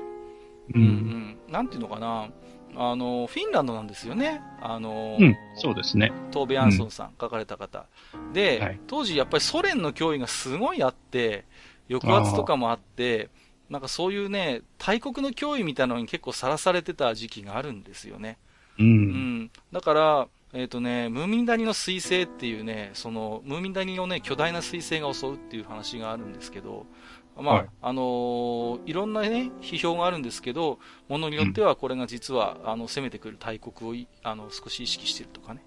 割とそういうね、戦時色が強い作品なんかもあったりして、なるほどね。深いんですよね。うん、楽しいムーミンか、ムーミン谷の話ってね。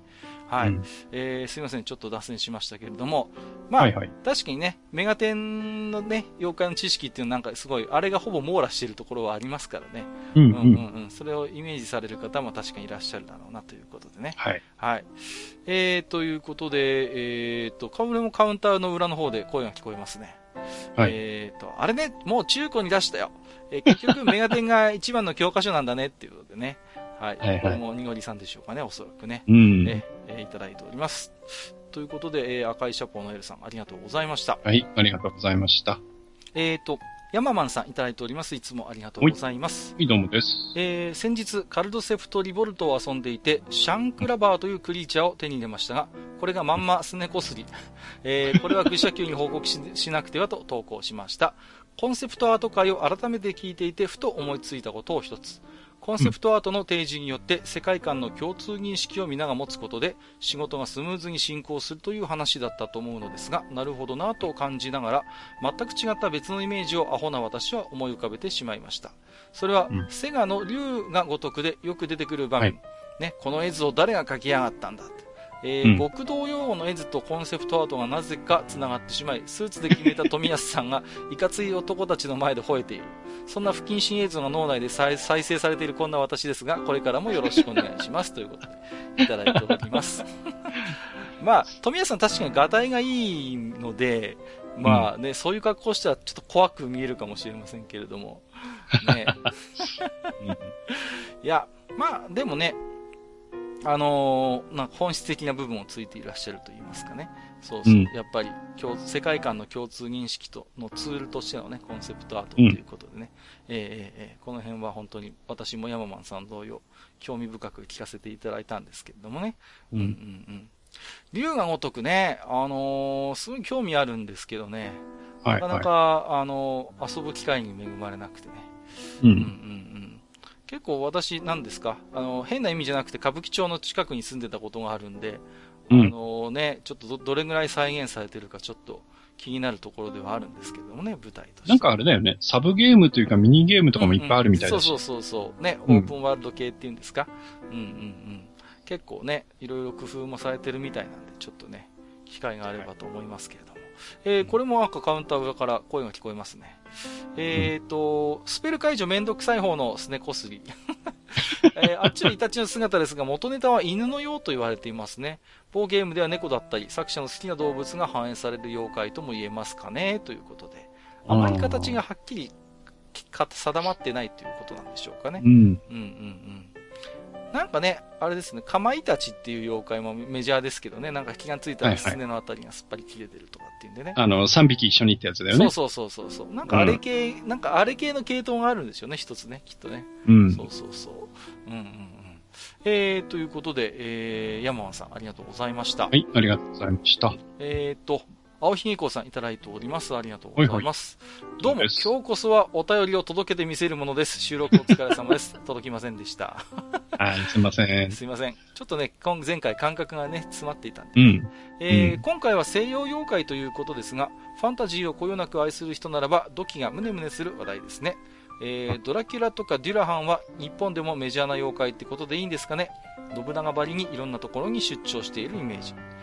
す、で、にマイナー残念西洋妖怪が登場していることでしょうが、えー、私が知っている残念西洋妖怪はこいつくらいしかいません。えー、真っ白な馬の体に一本の角、乙女以外には強烈な蹴りを見舞う神聖な生き物、ユニコーンです。えー、彼の残念なところは乙女にしか心を許さない紳士。偽の乙女を見破れず捕まったり怒ったりする純真無垢な心。挙句の果てに突進を誘われて 角を木にめり込ませる最近の某モンハン的な駆られ方。こいつ以上に残念な西洋妖怪がいたらぜひ教えてください。それでは、引き続き収録頑張ってください。ということでいただいております。はい、ありがとうございます。ます。ね。えー、うん、ユニコーンということでね。えー、はい、カウンターから、また、これもまた声が聞こえますけど、えー、うん、処女中言わないの？っていうことで、マスターへの先読みっていうことで、言ってませんよ、マスターは。えー、ユニコーンの元ネタは、一説に戦士時代実際にいた生き物、エラスモテリウム、うん、エラスモテリウムが挙げられています。馬ではなく、はいはい、頭に大きな角がついたサイダということで、人類と同時期に存在していたらしいですよ、という、ね、えー、なるほどな、というところですけれどもね。うん、はい。まあ、あのー、なんていうんですかね。うーん、結構、完全な創作ってやっぱり難しくて、こう、ヒント、ね、ヒントになる生き物ってやっぱりいると思うんですよね、こういう、うん、まあ、あの、モンスター系っていうか、こういうね。うん、うん。まあ、ユニコーンもね、どういういきさつがあって今こういう風になってるのかっていうところはあるんでしょうけれども。はい。まあ、本当にこいつも人気のある、あの、うん、妖精というか、まあ、生き物という、ファンタジー世界の生き物ということでね。うん、そうですよね。うん。ユニコーンの乙女っていう、なんだっけ、ソードワールドノベルがあって、割と、はい、うん、有名なんじゃなかったかな。あれが一番ユニコーンという生き物がどういうものなのか端的に教えてくれる短編だったと思いますので、えー、はい、もしね、青ひげこうさん読んだことなかったらおすすめしたいと思いますけれどもね。はい。はい。えー、ということで、青ひげこうさん、ありがとうございました。はい、ありがとうございました。はい、セイントセイヤではね、かませ犬役だったっていうのはね、非常に納得いきませんけどね。はい、ありがとうございます。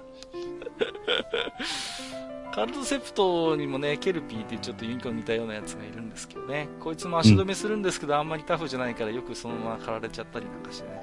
残念なんですけど。えっと、レリックスさんいただいております。ありがとうございます。はい、ありがとうございます。えっと、久しぶりのメールのため、かなりの長文メールになってしまいました。愚者級側で採用したい部分だけ使って構いません、ということですが、えー、お久しぶりです。1ヶ月の寮生活から解放された暗黒要塞ことレリクスです。アラフォーにとって寮生活はまるで戸塚ヨットスクールに放り込まれたもやしっこ状態でした。おじさんに、えー、とって一回り以上の年齢差は、シャアが乗るジオングに挑むボールのような性能差で、研究習も大変辛かったです。えー、そんな寮生活の中で一番驚いたことは、30代前半の人にはガンダム話が通用しないということでした。もしかするとすでにガンダムってコンテンツ自体がアラフォーおじさん向けってことなんでしょうかね。おじさんは愚者級が専門分野ですから、えー、ガンダムもしくは富のアニメをいつか取り上げてもらいたいです。ということでね。はい。えっ、ー、と、63回の感想。拝聴してヤンキーと番長とチーマーの違いってどこにあるんでしょうか？と、ふと疑問が。定義は難しいですが、お二人の中で何か意見があれば教えてください。現実世界の不良は喧嘩をした後、喧嘩相手が仲間になるようなことはなく、えー、喧嘩相手を拉致、監禁、えー、リンチと漫画よりはるかに凄惨な話になるところが怖いですね。そういう現実のギャップやヤクザが関係、ヤクザとの関係性が明るみになった結果、ヤンキー漫画が少なくなったと私なりに分析しているのですが、いかがでしょうかということでした。続けていきますよ。うん、えー、64回感想。真田丸、私はいまいち乗れませんでした。えー、ドラマを私が親会社とクライアントに板挟みされる中小企業の悲哀みたいに感じてしまったからだと思います。なるほどね。えー、ドラマを見ている間も、なんだか仕事中の自分を見せられているようでした。後半の展開はまるで銀英伝みたいでしたね。えー、例えるなら、トールハンマーのないイゼルロン要塞で戦うヤン・ウェンディみたいだと感じたのは私だけでしょうか。自堕落斎さんの意見に真っ向から挑む形になってしまい申し訳ありませんが、私は現代人が戦国時代に行っても諸問題が多く通用しないと思います。例えるなら、カッカさんや私みたいな日本人がアフリカのマサイ族の中で立身出世するくらいのハードルの高さがあると思います。えー、問題点を、えー、喚起すればこんな感じです。えー、言葉が通じない。現代人は100年前の言葉遣いすら理解するのに苦労します。えー、ましてや、えー、400年前の日本は方言の地方差が激しい上に、戦国時代ですから、ファーストコンタクトの段階で、よそ者扱いを受け、他国の患者として殺される可能性すらあります。えー、文字が読めない。博物館にある戦国時代の手紙を見ても素人の一般人には読めません。文法も今の日本語とはかなり違いますから、書けるかどうかも疑問があります。えー、衛生面。トイレ、風呂、台所、上下水道すら満足に整備されていませんから、あやる場所が不潔です。えー、公衆衛生という概念のない時代ですから、現代人がそんなところに行けば、たちまち天然痘、破傷風、結核、日本脳炎、赤痢など、風土病に罹患してしまうのではないでしょうか。現代の常識が通用しない。うんえー、たとえ言葉や文字が通じたとしても、理論に裏打ちされてない知識は、その知識をたとえ他人に使えることができたとしても、相手が理解できないことを我々は理解すべきです。例えば、平方根や微分積分を、えー、掛け算も満足にできない人にその利用方法まで説明できますか？中世日本人には人権をはじめとする我々の共通認識が全く通用しません。自分たちの知識が先進的だと考えるのは先人に失礼な考え方だと思います。うんなるほど、うん、えー、当時の人が必要とするであろう土木、治水、医療、農業などの専門知識を知っていたとしても、その知識の多くが現代テクノロジーや電気がなければ再現させることが難しい点も考慮すべきでしょう。SF 映画の話ですが、うん、現代装備を持ってタイムスリップした戦国自衛隊の結末を見てもということでね、ありましたね。うん、えー、66回感想。SF 映画界、なぜ邦画を取り上げないんですか？無重力セクロスでおなじみのさよならジュピターともかく笑い。日本沈没と復活の日くらいは取り上げてもよかったと思います。復活の日は今見ても見どころある大作映画ですよ。次にあるであろう邦画編ではぜひ、ハニワさんには首都消失を、カッカさんには宇宙からのメッセージを語ってもらいたいです。なんか俺の方がめんどくせそうだな。えっ、ー、と、その時私はガンヘッドの感想を送りますから笑いということでいただきました。ありがとうございます。うん、長かった。えー、っとですね、本当に大ボリュームのお便りだったんですけれども、うん、いくつかピックアップしてお返事をしたいんですけれども、そうですね、うんまあ、愚者級では確かにあまりガンダムを語ったことはないかなということでね。そうですね。うんうん、たまにマスターが例えて言いますけどね。あの、うん、まあ、なんて言うんですか？結構、意識して、あの、隙間産業ラジオやってるんで、割とね、はい、みんな語るであろうガンダムってあえて避けてる節もあるんですけどね。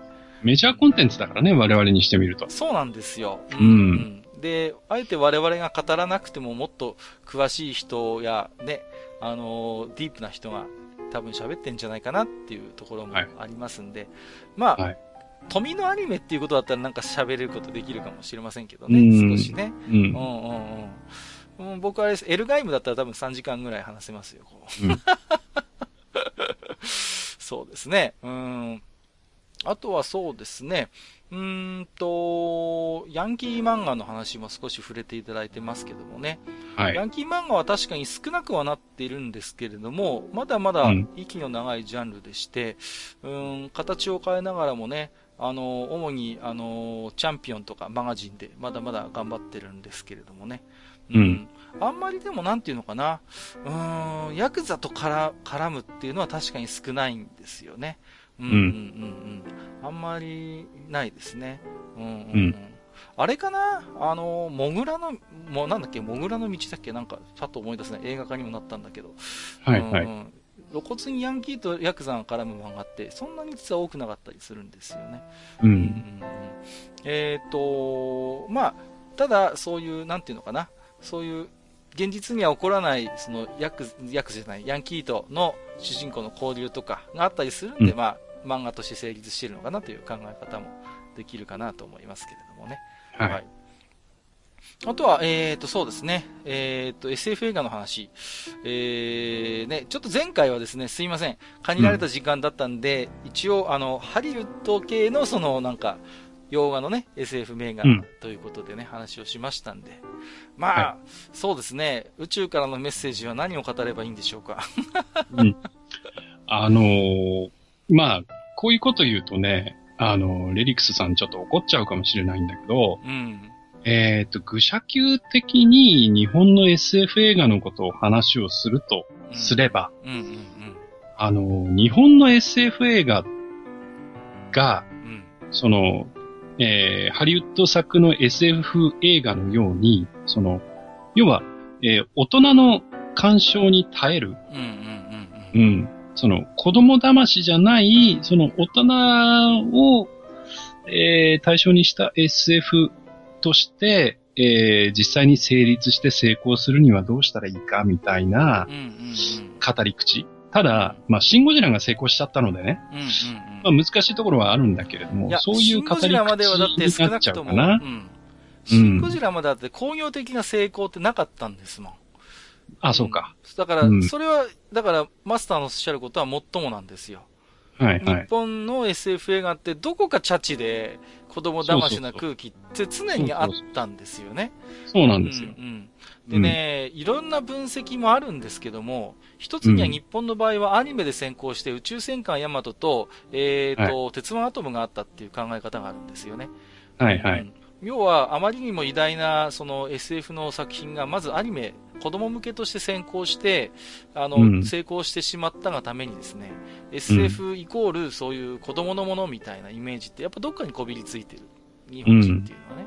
うん。それは別に、鉄腕アトムや、あの、ヤマトが悪いっていうわけじゃないんだけれども、うんだから。その SF というものを捉える我々の感覚みたいなものがどこかそういう欧米とは違うバイアスがかかっている可能性はあると思うんですよね。うん。うんうんうん。なんていうのかな。まあ一方でそういう本格 SF 小説っていう世界はもちろんあるんだけれども、えっ、と、必ずしもそそれはね、その全体の、えーの大衆のそういう消費からしてみればやっぱり一部分であるわけだから、う。うん。ん、やっぱその辺のやっぱ日本の場合はね SF を扱ったあの名作アニメの影響っていうのはやっぱ避けて通れないかなと個人的には思ってます、うんそうですね。うん。あとね、まあ、あの、富のアニメの話にも絡むんだけど、はい、えっ、と、愚者級的に話をするとすればね、うん。えー、ガンダムが、えー、あの形にならないで、えーっと、一番初期の企画通り、えー、テラホークスのアニメ化としてできていたらどうなっていたかとか。そういう話はちょっと面白いかもしれませんね。地球防衛軍ステラホークスでしたっけ？テラホークスですね。あれさオープニング詐欺の元祖って言われてるんだよね、もうはい。オープニングのアニメめちゃくちゃかっこいいんですよねあれそうそうそう。確か、うん、リリーズが歌ってた気がするんだよなそうです、そうです。そうですよね、うん、はい。はい。そうそうそう。ね、あれでさ、めっちゃかっこいいじゃないですか。ドラグナーバリの、あのーうんバリバリのアニメーションで、お、なんか始まるなと思ったら、い、きなりあれでしょ、あの、そう。あれでしょって言ったら大変失礼だけれども。点々です。点々。そうそうそうそう質量を上げろ、ゴロゴロですからねうん。そうそうそう。軍曹がさ、もう、はい。まあいいや、ちょっとテラホークスの話になると長くなるから。はい。まあちょっとね、またあの、うん視点を少し工夫してね、語る機会はあるかと思いますので、そうですね。そこ。は一つ楽しみにしていただければというところでしょうかね。はい。はい。えーと、ありがとうございます。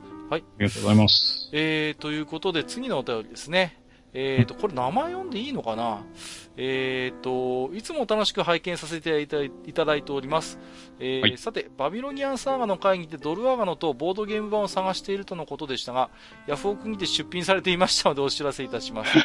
入手成功の暁にはプレイの感想など楽しみにしております。これからも配信頑張ってください。ではでは、ということで、これね、つけていただいてるんですけれども、あうんのーヤフオクね、これ、うんちょっと5000円ぐらいしたんですよね。最終的には5000円ですかね。うん。でもこれ入札結局されてないですね。そうなんだ。ちょっと気になったんですけどね。はい確認し、い、や、ちょっと確認してこれだっていうことであれば、ちょっと、あのー考えようかなとは思ったんですけれどもね。いや、はい物はこれですね。はあ、あ、そうなんだ。こい。れなんですね。物はこれですけど、はいはいはいはい。ですけど、うん、ちょっと、ちょっとね、気になるんですけどね。気になりますね。うん。あれですか？結構日本、日本語の解説も入ってる感じですか？これ。これ、あれですよね。うーんと、そのものズバリじゃないですよねあ。チラシだけですよね、これ。ああ、そうですか。うん。チラシだけ。本当？チラシだけですね。ああ、チラシだけなら僕持ってるもん。あ、本当ですか？あらららら、うん危ない危ない。はい。なるほど。はい。実際にゲームが遊べるんだったらちょっと考えるところでしたけれども。うん。はい。これチラシだけですね。はい。すいません。えっ、と、最初にお名前、ちょっと本名の可能性があったんで、えっ、と、確認今してきましたけど、大紹介して良さそうですね。えっ、と、純目黒さんということでね、すいません。ご紹介が逆になってしまいまして、申し訳ありがとうございます。ありがとうございます。ということで、えー、ね、なんか、遊まあ遊べるものがあったらちょっと遊んでみたいですけれどもね。うん、はいそうですええね。ええええありがとうございます。ちょっと僕もチェックしてみてしてみよう、後で。えっ、と、次のお便りいきます。はい。はい。えー、愚者ネーム、メガソ粒子です。ということで、いつもありがとうございます。いつも高尚な文化論を無償で提供いただき、心から感謝です。何をおっしゃいますやら。えー、地下66回を拝聴しました。ブレードランナー早く見なきゃ。えー、私は自称 PC エンジン派で、天外魔境2とスナッチャーが2大ソウルゲームなのですが、えー、スナッチャーの世界観のベースとなった映画を見てない、てんてんてんっていうことで、これがブレードランナーですね。はい。うん。あと、小島監督がポッドキャストでスナッチャーの全編解説してますね。うん。ええ地下67回も拝聴して、なんとか最終回に追いつきました。汗。えー、菊池絵里さん、名古屋で現役なのですね。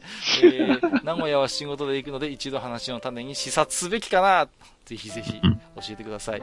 えー、ですが、カッカさんと同世代なのに、菊池絵里さんのビデオはちゃんと見たことありませんでした。私が見始めた頃には全盛期を過ぎてて、桜木瑠衣さんや相田桃さんが活躍していました。懐かしいですね。はいはい。えーちなみにもし牧原玲子さんが店にいたら確実に行きます。本当に打足ですが、えー、と、いうことで、実はこれ前回ですね、えーもし読み忘れているものがあればということで、あの、うんうんうん私、お話ししたんですけども、まさに実はこの、えーメガソギシさんのお便りを一つ飛ばしておりました。大変失礼いたしました。申し訳ありません申。し訳ありません。えーこの場を借りてお詫び申し上げます。そして紹介をさせていただきます。えーいつもありがとうございます。愚者ネームメガソ粒子です。年末年始にも更新いただき本当に感謝です。ということで、この時点でだいぶ放置してたことがバレてしまうんですが、やばいな。えーですが仕事が大嫌いな私は唯一の楽しみとして通勤時に聞いており、長期休暇があると遅れてしまいます。大変恐縮ですが、ようやく地下58回を拝聴しました。えー多分カッカさんと同世代のおっさんなので、鉛筆がちびたという方言以外はよく知っているものばかりでしたって。鉛筆がちびたって方言なんだ。そうか。いや、どうだろうこっちも使うな。使うえ、もしかして東北、北海道限定？ねどうなんでしょうね。可能性はありますね。はい我々の間ではもう割と鉛筆がちびる、ちびたっていうのは共通の 認識だったんですけども、発見があるな。えーと、トイレボールについて、お二人にも激しく同意いただけると思われる感想を一つだけ送ります。女子トイレにもあったかどうか情報提供を求めていましたが、実際にあったかどうかはどちらでもよくて、点々点。本当の興味はもしあったとして、どの程度正確に狙い撃てるのかということですよね、ということで。いやいや、違いますよ、そんな。いや、まあ、男子はね、もちろん狙うんですけど、うんうんうんはいまあね、そもそも、ね、女子トイレにあったのかなっていう、その純粋な興味でございますので、決してそんな、ね、変なあれではないので、はい、えー、一つ誤解なきよということで、えー、ただね、はい、すみません、いつ読みもし、読み、えー、漏れがあったということで大変失礼いたしました。はい。はい、えー、ね、スナッチャー、あと、まあ、ブレードランナーの話題出ましたけどね、まあ、それこそ今年ブレードランナーリメイクして出ますからね。うん、うん、そうですね。そうそうそう。それどころか、広角機動隊だって、ね、ある種、ブレードランナー的な世界ですけど、あれのね、はいはいはい、えー、ハリウッドですか？どうなのかな？なんかあまりいい話は聞かないんですけどね、今のところね。うん、うんまあ、でもああいうやっぱり世界観が魅力的に映るのは、あの、2017年今日でも一緒なのかなということはよくわかるんですけれどもね。はい。うんうんうんうん。ねマスターはスナッチャーは遊んだことありますよね？あ、ありますよ。はい。これもね、本当になんかね、いい、いいゲームですよね。こう、名作アドベンチャーということでね。うんうんうん。ファンが今でも多いかなという気がするんですけどもね。うん。うん、やっぱり PC エンジンで遊んでました？スナッチャーは。うん、た、確かそうだったな。うん、うん、そうですね。あ、なるほど、なるほど。はい、はいですんでね、スナッチャーせっかく遊んでいらっしゃるんであれば、ぜひともブレードランナーは、あの、そうですね、ね、下敷きとして見ておくと、うん、いろいろ理解が深まるのではないかなと思います。はい。うん。今見てもさほど古臭さも私は感じませんでしたけどね。去年ぐらいに見たのかな。はい、うんうんうん。えー、ということで、えー、これにこにですね、メガソイさんまたお便りいただければと思います。うん、ありがとうございました、はい、ありがとうございました。はい。ね、えー、あの、女性でね、狙い撃てるっていう方いらっしゃいましたら教えていただければ。はい。そうですね。はい。えー、引き続きお待ちしていますということで、はい、えっ、ー、と、ツイッターの方のハッシュタグですね、ちょっと今日お時間の関係で、うん、えー、次回後編のお便り紹介のコーナーでまとめてご紹介をさせていただければと思いますので、はい、よろしくお願いいたします。はい。はい、えー、以上お便り紹介のコーナーでした。ありがとうございました。ありがとうございました。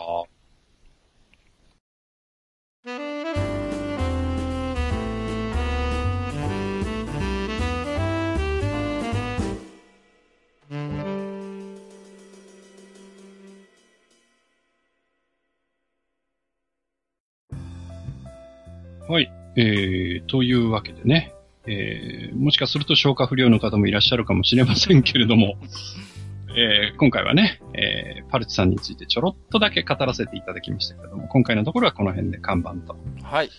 はい。えー、ね、ようやく、ね、うん、話が面白くなってきたぞって思ってらっしゃる方もいるかもしれません、うん、もしかしたら。また、おーいって感じでね、ずこけてる方が、ね。あの、はい、あまり間をね、開けずに、あの、後編のね、うん、実際のその、パルチさん会議中の中身の話もできればと思っておりますので、よろしくお願いいたします。はい。はい、よろしくお願いします。はいはい。えーと、それでですね、えー、うん、一つ、えー、チアート・オブ・イエコンセプトアートのサイン企画の話なんですけれども、はいはい。え、えー、と、2月の末に応募を締め切りましてですね、うん、えー、私ども厳正な抽選をさせていただきまして、えー、と、すでに応募された皆様には、うん、えー、と、当選、当落のご通知を差し上げておりますので、はい、えー、ぜひね、参照していただければと思います。ね、本当にあの、熱のこもったね、感想をいっぱい送っていただきまして、えー、こちらの方もね、富安さんに早速お届けさせていただいておりますので、はい。はい、えー、こちらの方も、えー、応募されたね、記憶のある方、覚えのある方は、えー、確か当選された方はね、えー、3月15日までに、家様の方に歌詞を送っていただくということになってましたので、忘れずにですね、そちらの方お願いできればと思います。そうですね。その3月15日っていうのもね、うっかり超えてしまうことが予想されるので。はいはいはい。はい。そうですね。です早めにね、うん、はい、うん。早めに準備していただいて、ぜひとも、イン様の方に、うん、えー、まあ、詳しい応募方法とかね、につきましては、うん、あの、当選通知メールにつけておりますので、えー、はい、早めにちょっとね、参照していただければと思いますので、よろしくお願いいたします。ということでね。えっ、ー、と、次回なんですけれども、まあ、あの当然ながら、えー、今回の話の続きということでね、えー、はい、お伺いしたいと思うんですけれども、えー、後半はどうですか？どういう話をメインに少し、えー、しましょうか？うん、まあね、あのー、名前が決まりましたっていうところまで話いってますから、はい。まあそこからは、まあ発行までこんなことがありました的なことをちょろっと語るのと、はい。あとはね、実際に、じゃあ、パルチさん会議中ってどんな本なのさっていうところをね、少し語ろうかなと。そうですね。はい、思ってます。はい。まあ、最後の方ではね、うん、少し、そういう当時の同人誌作りがどういうものだったのかっていうことも振り返りながらね、えー、まあ、そういう今の同人誌の作り方との比較なんかも、もしね、時間があればしたいなと思っておりますそうですね。はい。はい、楽しみにしていただければと思います。はい。はい、えー、ということで本日も長時間にわたりまして、お付き合いをいただきまして、ありがとうございました。ここまでお相手をさせていただきましたのは、私こと、閣下と、えー、私こと、埴輪でございました。本日もご聴取いただきましてありがとうございました。ありがとうございました。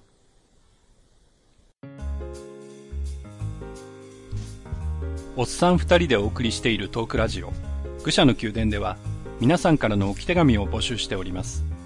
置き手紙は、ブログのお便り投稿フォームのほか、番組メールアドレスからも受けしています。番組メールアドレスは、フールパレスアットマーク Gmail.com foolpalace アットマーク gmail.com となっております。また、番組公式ツイッターでは、番組更新のお知らせ、次回更新予定日をご案内しております。ブログのリンク、またはツイッター上で、愚者の宮殿を検索してフォローしていただければ幸いです。また、公式ツイッターへのリプライや、ハッシュタグ、武者の宮殿をつけていただいたつぶやきも番組内でご紹介させていただく場合がございます。皆さんからの置き手紙お待ちしております。